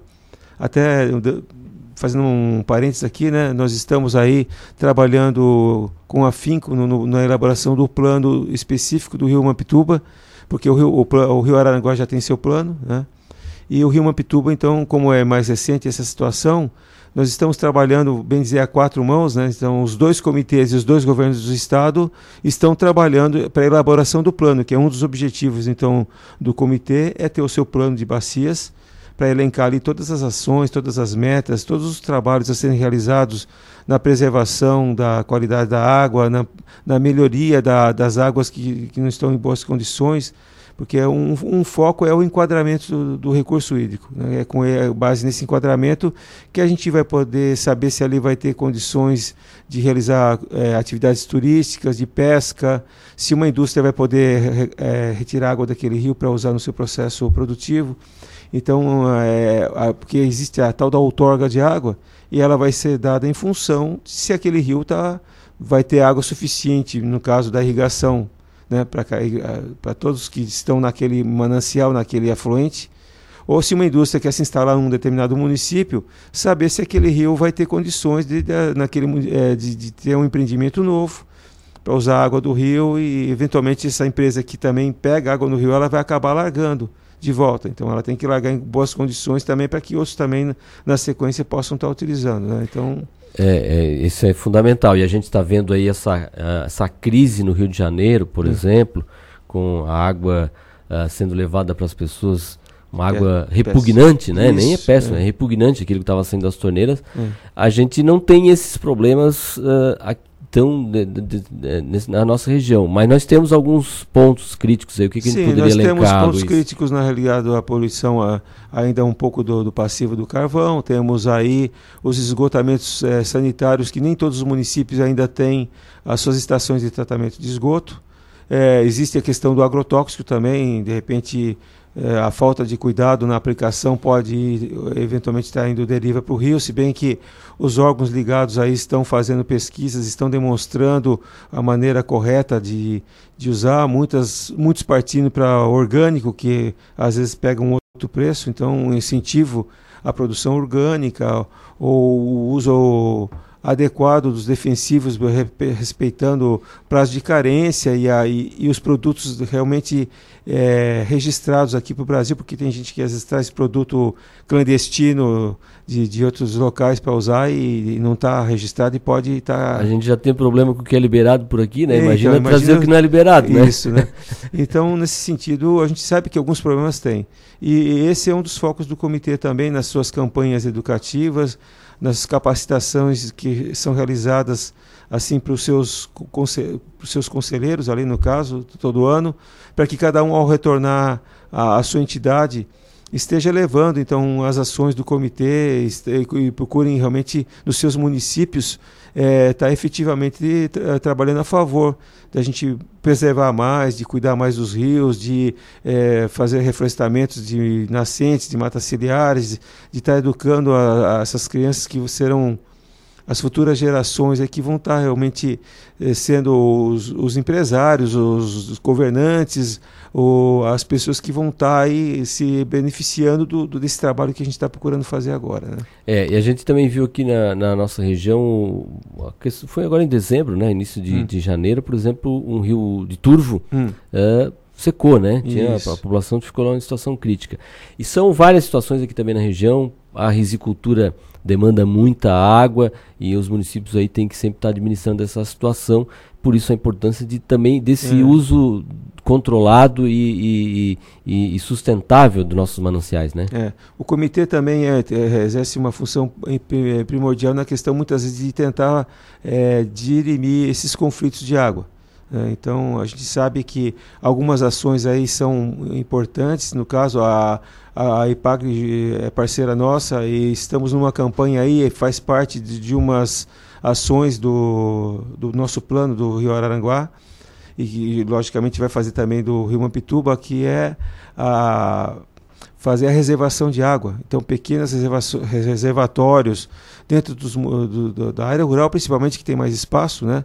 De que se cada agricultor tivesse lá um cantinho para construir uma represa, um açude, alguma coisa, para nas, nas suas emergências podia estar se valendo dessa água, né? Para a gente é, se, se vários mini reservatórios forem construídos ao longo dos municípios, é, a água se mantém por mais tempo, a- juntamente com a, o plantio de árvores, né, assim, nas cabeceiras, né, perto das nascentes, é, é, preservando as matas ciliares, tudo isso vai com certeza preservar mais e vai manter mais a água assim com mais tempo. Né? O próprio aproveitamento da água da chuva, né? Que Isso, se cisternas, tem, se é tem um um reservatório, sistema. você pode aproveitar a água da chuva. Porque se cada um estiver fazendo a sua parte, pode ser que nem Operação Formiguinha, cada um no seu tamanho, né? Dentro das áreas urbanas, aqueles que puderem em projetos novos fazer o, o se valer do uso de cisternas. Então, eh, isso é menos água que vai sendo demanda, demandando e vai sobrar muitas vezes mais água então na- na- nas calhas dos rios, né? Pra, É, o, o Luiz é também presidente da Fundação do Meio Ambiente de Araranguá, né? É diretor, na verdade, Diretor, é diretor. Da, da Fundação do Meio Ambiente de Araranguá. E nesses 18 anos faz, da, do, do comitê, faz, faz parte, nesses 18 anos o senhor fez, fez parte? Não, eu estive lá no início, porque a, a fundação ela tem só 8 a 10 anos, no caso, né? Mas eu estou na prefeitura de Araranguá já faz 22 anos. Então, quando foi antes de surgir o comitê, a, a primeira equipe que foi até Itajaí para pegar assim um modelo de, de um comitê, eu estava presente. Então, eu vi o, o comitê nascer e depois, assim, ao longo do tempo, em função dessas representatividades, eh, aconteceu que a, a prefeitura de Araranguá não tinha cadeira no comitê. Ela foi ter mais recentemente com a criação da Fama. Então, o primeiro diretor da, da fundação teve assento no, no comitê. Depois a gente continuou também essa sequência, depois que eu fui nomeado diretor. Em função disso, eu fui escolhido é, para ser o presidente atual. Também por isso que as entidades é que têm o assento, né? Porque a entidade dentro do seu estatuto interno muda um presidente, não hum. quer dizer que muda a sua representação lá no comitê, isso, né? então é importante. Então, importante isso, É né? importante, né? E aí a gente tem agora então essa questão do edital, que já se passaram alguns dias, a gente frisa então a quem nos está ouvindo, que faz parte de algum desses órgãos que a gente citou ali, né, dos usuários de água, ou da sociedade civil, ou dos órgãos federais e estaduais que estão todos ligados à água, que realmente é, é, procurem se cadastrar. Aquele que está presente, esses, essa média de 20, 25, a gente acredita que todos eles vão, porque é obrigado a fazer o recadastramento pra, mesmo para aquele que está lá em dia. Uhum. Mas a gente então abriu um espaço aí de um edital para quatro anos, justamente já para prever é, deixar até uma, uma fila de espera, porque nós vamos ter ali então 14 vagas de usuários, 14 de sociedade civil e, e 7 de governo estadual e, e, federal, mas a gente já vai fazer uma lista de espera na sequência, porque nesse meio tempo alguma entidade deixa de existir, né, porque a gente sabe falta demais, falta demais, pode ser é, sair fora, daí automaticamente assume o, e, é, e aí, quem quer se inscrever, o que, que precisa fazer? Onde é que encontra então, o edital? O, o é edital tá está no site Águas, no, no blog do comitê, e pode fazer contato através do telefone que eu vou dizer agora, que é do CETRAR, onde é o escritório da, do comitê, a sede do comitê, fica no CETRAR lá de Araranguá, que é os 3529 0312. Né? Então, através desse telefone, vai falar com a nossa técnica lá, que é a Michele, ou com a nossa administrativa, que é a Sandra, e vão procurar se inteirar. Os, os, formulários estão é, no site da, da Águas, né, para ser baixado. Né? E a gente espera que as pessoas realmente corram atrás do tempo, porque termina 18 de fevereiro e hoje já é dia 20 de janeiro, passa rapidinho. Passa né? rapidinho. É. Bom, queria agradecer aqui a participação do Luiz Leme, presidente do Comitê da Bacia Hidrográfica do Rio Aranguá, também diretor da Fundação do Meio Ambiente lá de Araranguá, conversando com a gente sobre o trabalho do Comitê da Bacia e sobre esse edital que está aberto para divulgação. Eu só queria divulgar os, uns prazos finais, Sim. porque assim, ó, então até o dia 18 vai a inscrição e no dia 21 de fevereiro, logo em seguida já sai a, a, a lista das entidades. Então, eventualmente, aquela entidade que se inscreveu, opa, meu nome não está ali, aí tem o prazo de, do dia 21 de fevereiro ao dia 28 de fevereiro para poder saber o porquê. Porque muitas vezes pode ter faltado documento, né? ela pode ter preenchido alguma forma, uma informação de maneira incorreta, aí ela teria prazo muitas vezes para verificar o porquê do nome dessa, da sua entidade não estar ali presente. Né?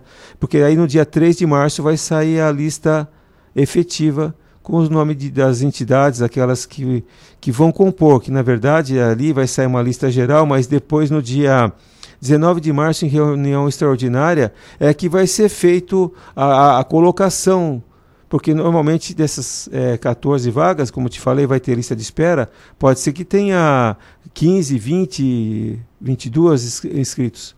Então, no, no, caso, nessa reunião extraordinária que vai ocorrer no dia 19 de março, é que eles, entre eles, vão sentar de, separadamente por setores e vai ser colocado a ordem. Né? A, a preferência muitas vezes é para aquele que já está há muitos anos no comitê e, e assíduo, né? E aí depois vai sendo criada uma regrinha que vai, eles vão se conversar para colocar os 14 que vão estar tá tomando posse na reunião, extra, reunião ordinária que vai ocorrer em seguida. Então, nesse sentido, a gente pede que as pessoas realmente busquem participar, saber da importância que é a gente estar tá cuidando da água e toda ajuda vai ser bem-vinda dessas entidades que vão estar lá compondo para a gente definir aí o, o futuro nosso futuro, porque a água é o, é o futuro de todos nós. Sem água fica meio duvidoso, né, é, Rafael? Exatamente. Bom, Luiz Leme, muito obrigado. Um bom dia para você, uma ótima semana. 9 horas e 27 minutos e com essa informação nós fechamos a edição de hoje do Em Dia com a Cidade. Nós retornamos na programação amanhã a partir das 6 e meia da manhã. Muito obrigado pela sua audiência, que é muito importante para nós. Na sequência, vem o programa cotidiano com Eduardo Maciel. Esta vida é cheia de oportunidades e obstáculos. Tem gente que fica com os obstáculos e outras com as oportunidades. E eu agradeço a oportunidade de poder acordar todos os dias para estar aqui com vocês. Até amanhã. Tchau. Você ouviu Em Dia com a Cidade. Você por dentro das principais informações. Você ouviu Em Dia com a Cidade, com Débora Correia e Rafael Matos. Você, por dentro das principais informações. Oferecimento: Unesc. Matrículas abertas. Formação e inovação para transformar o mundo.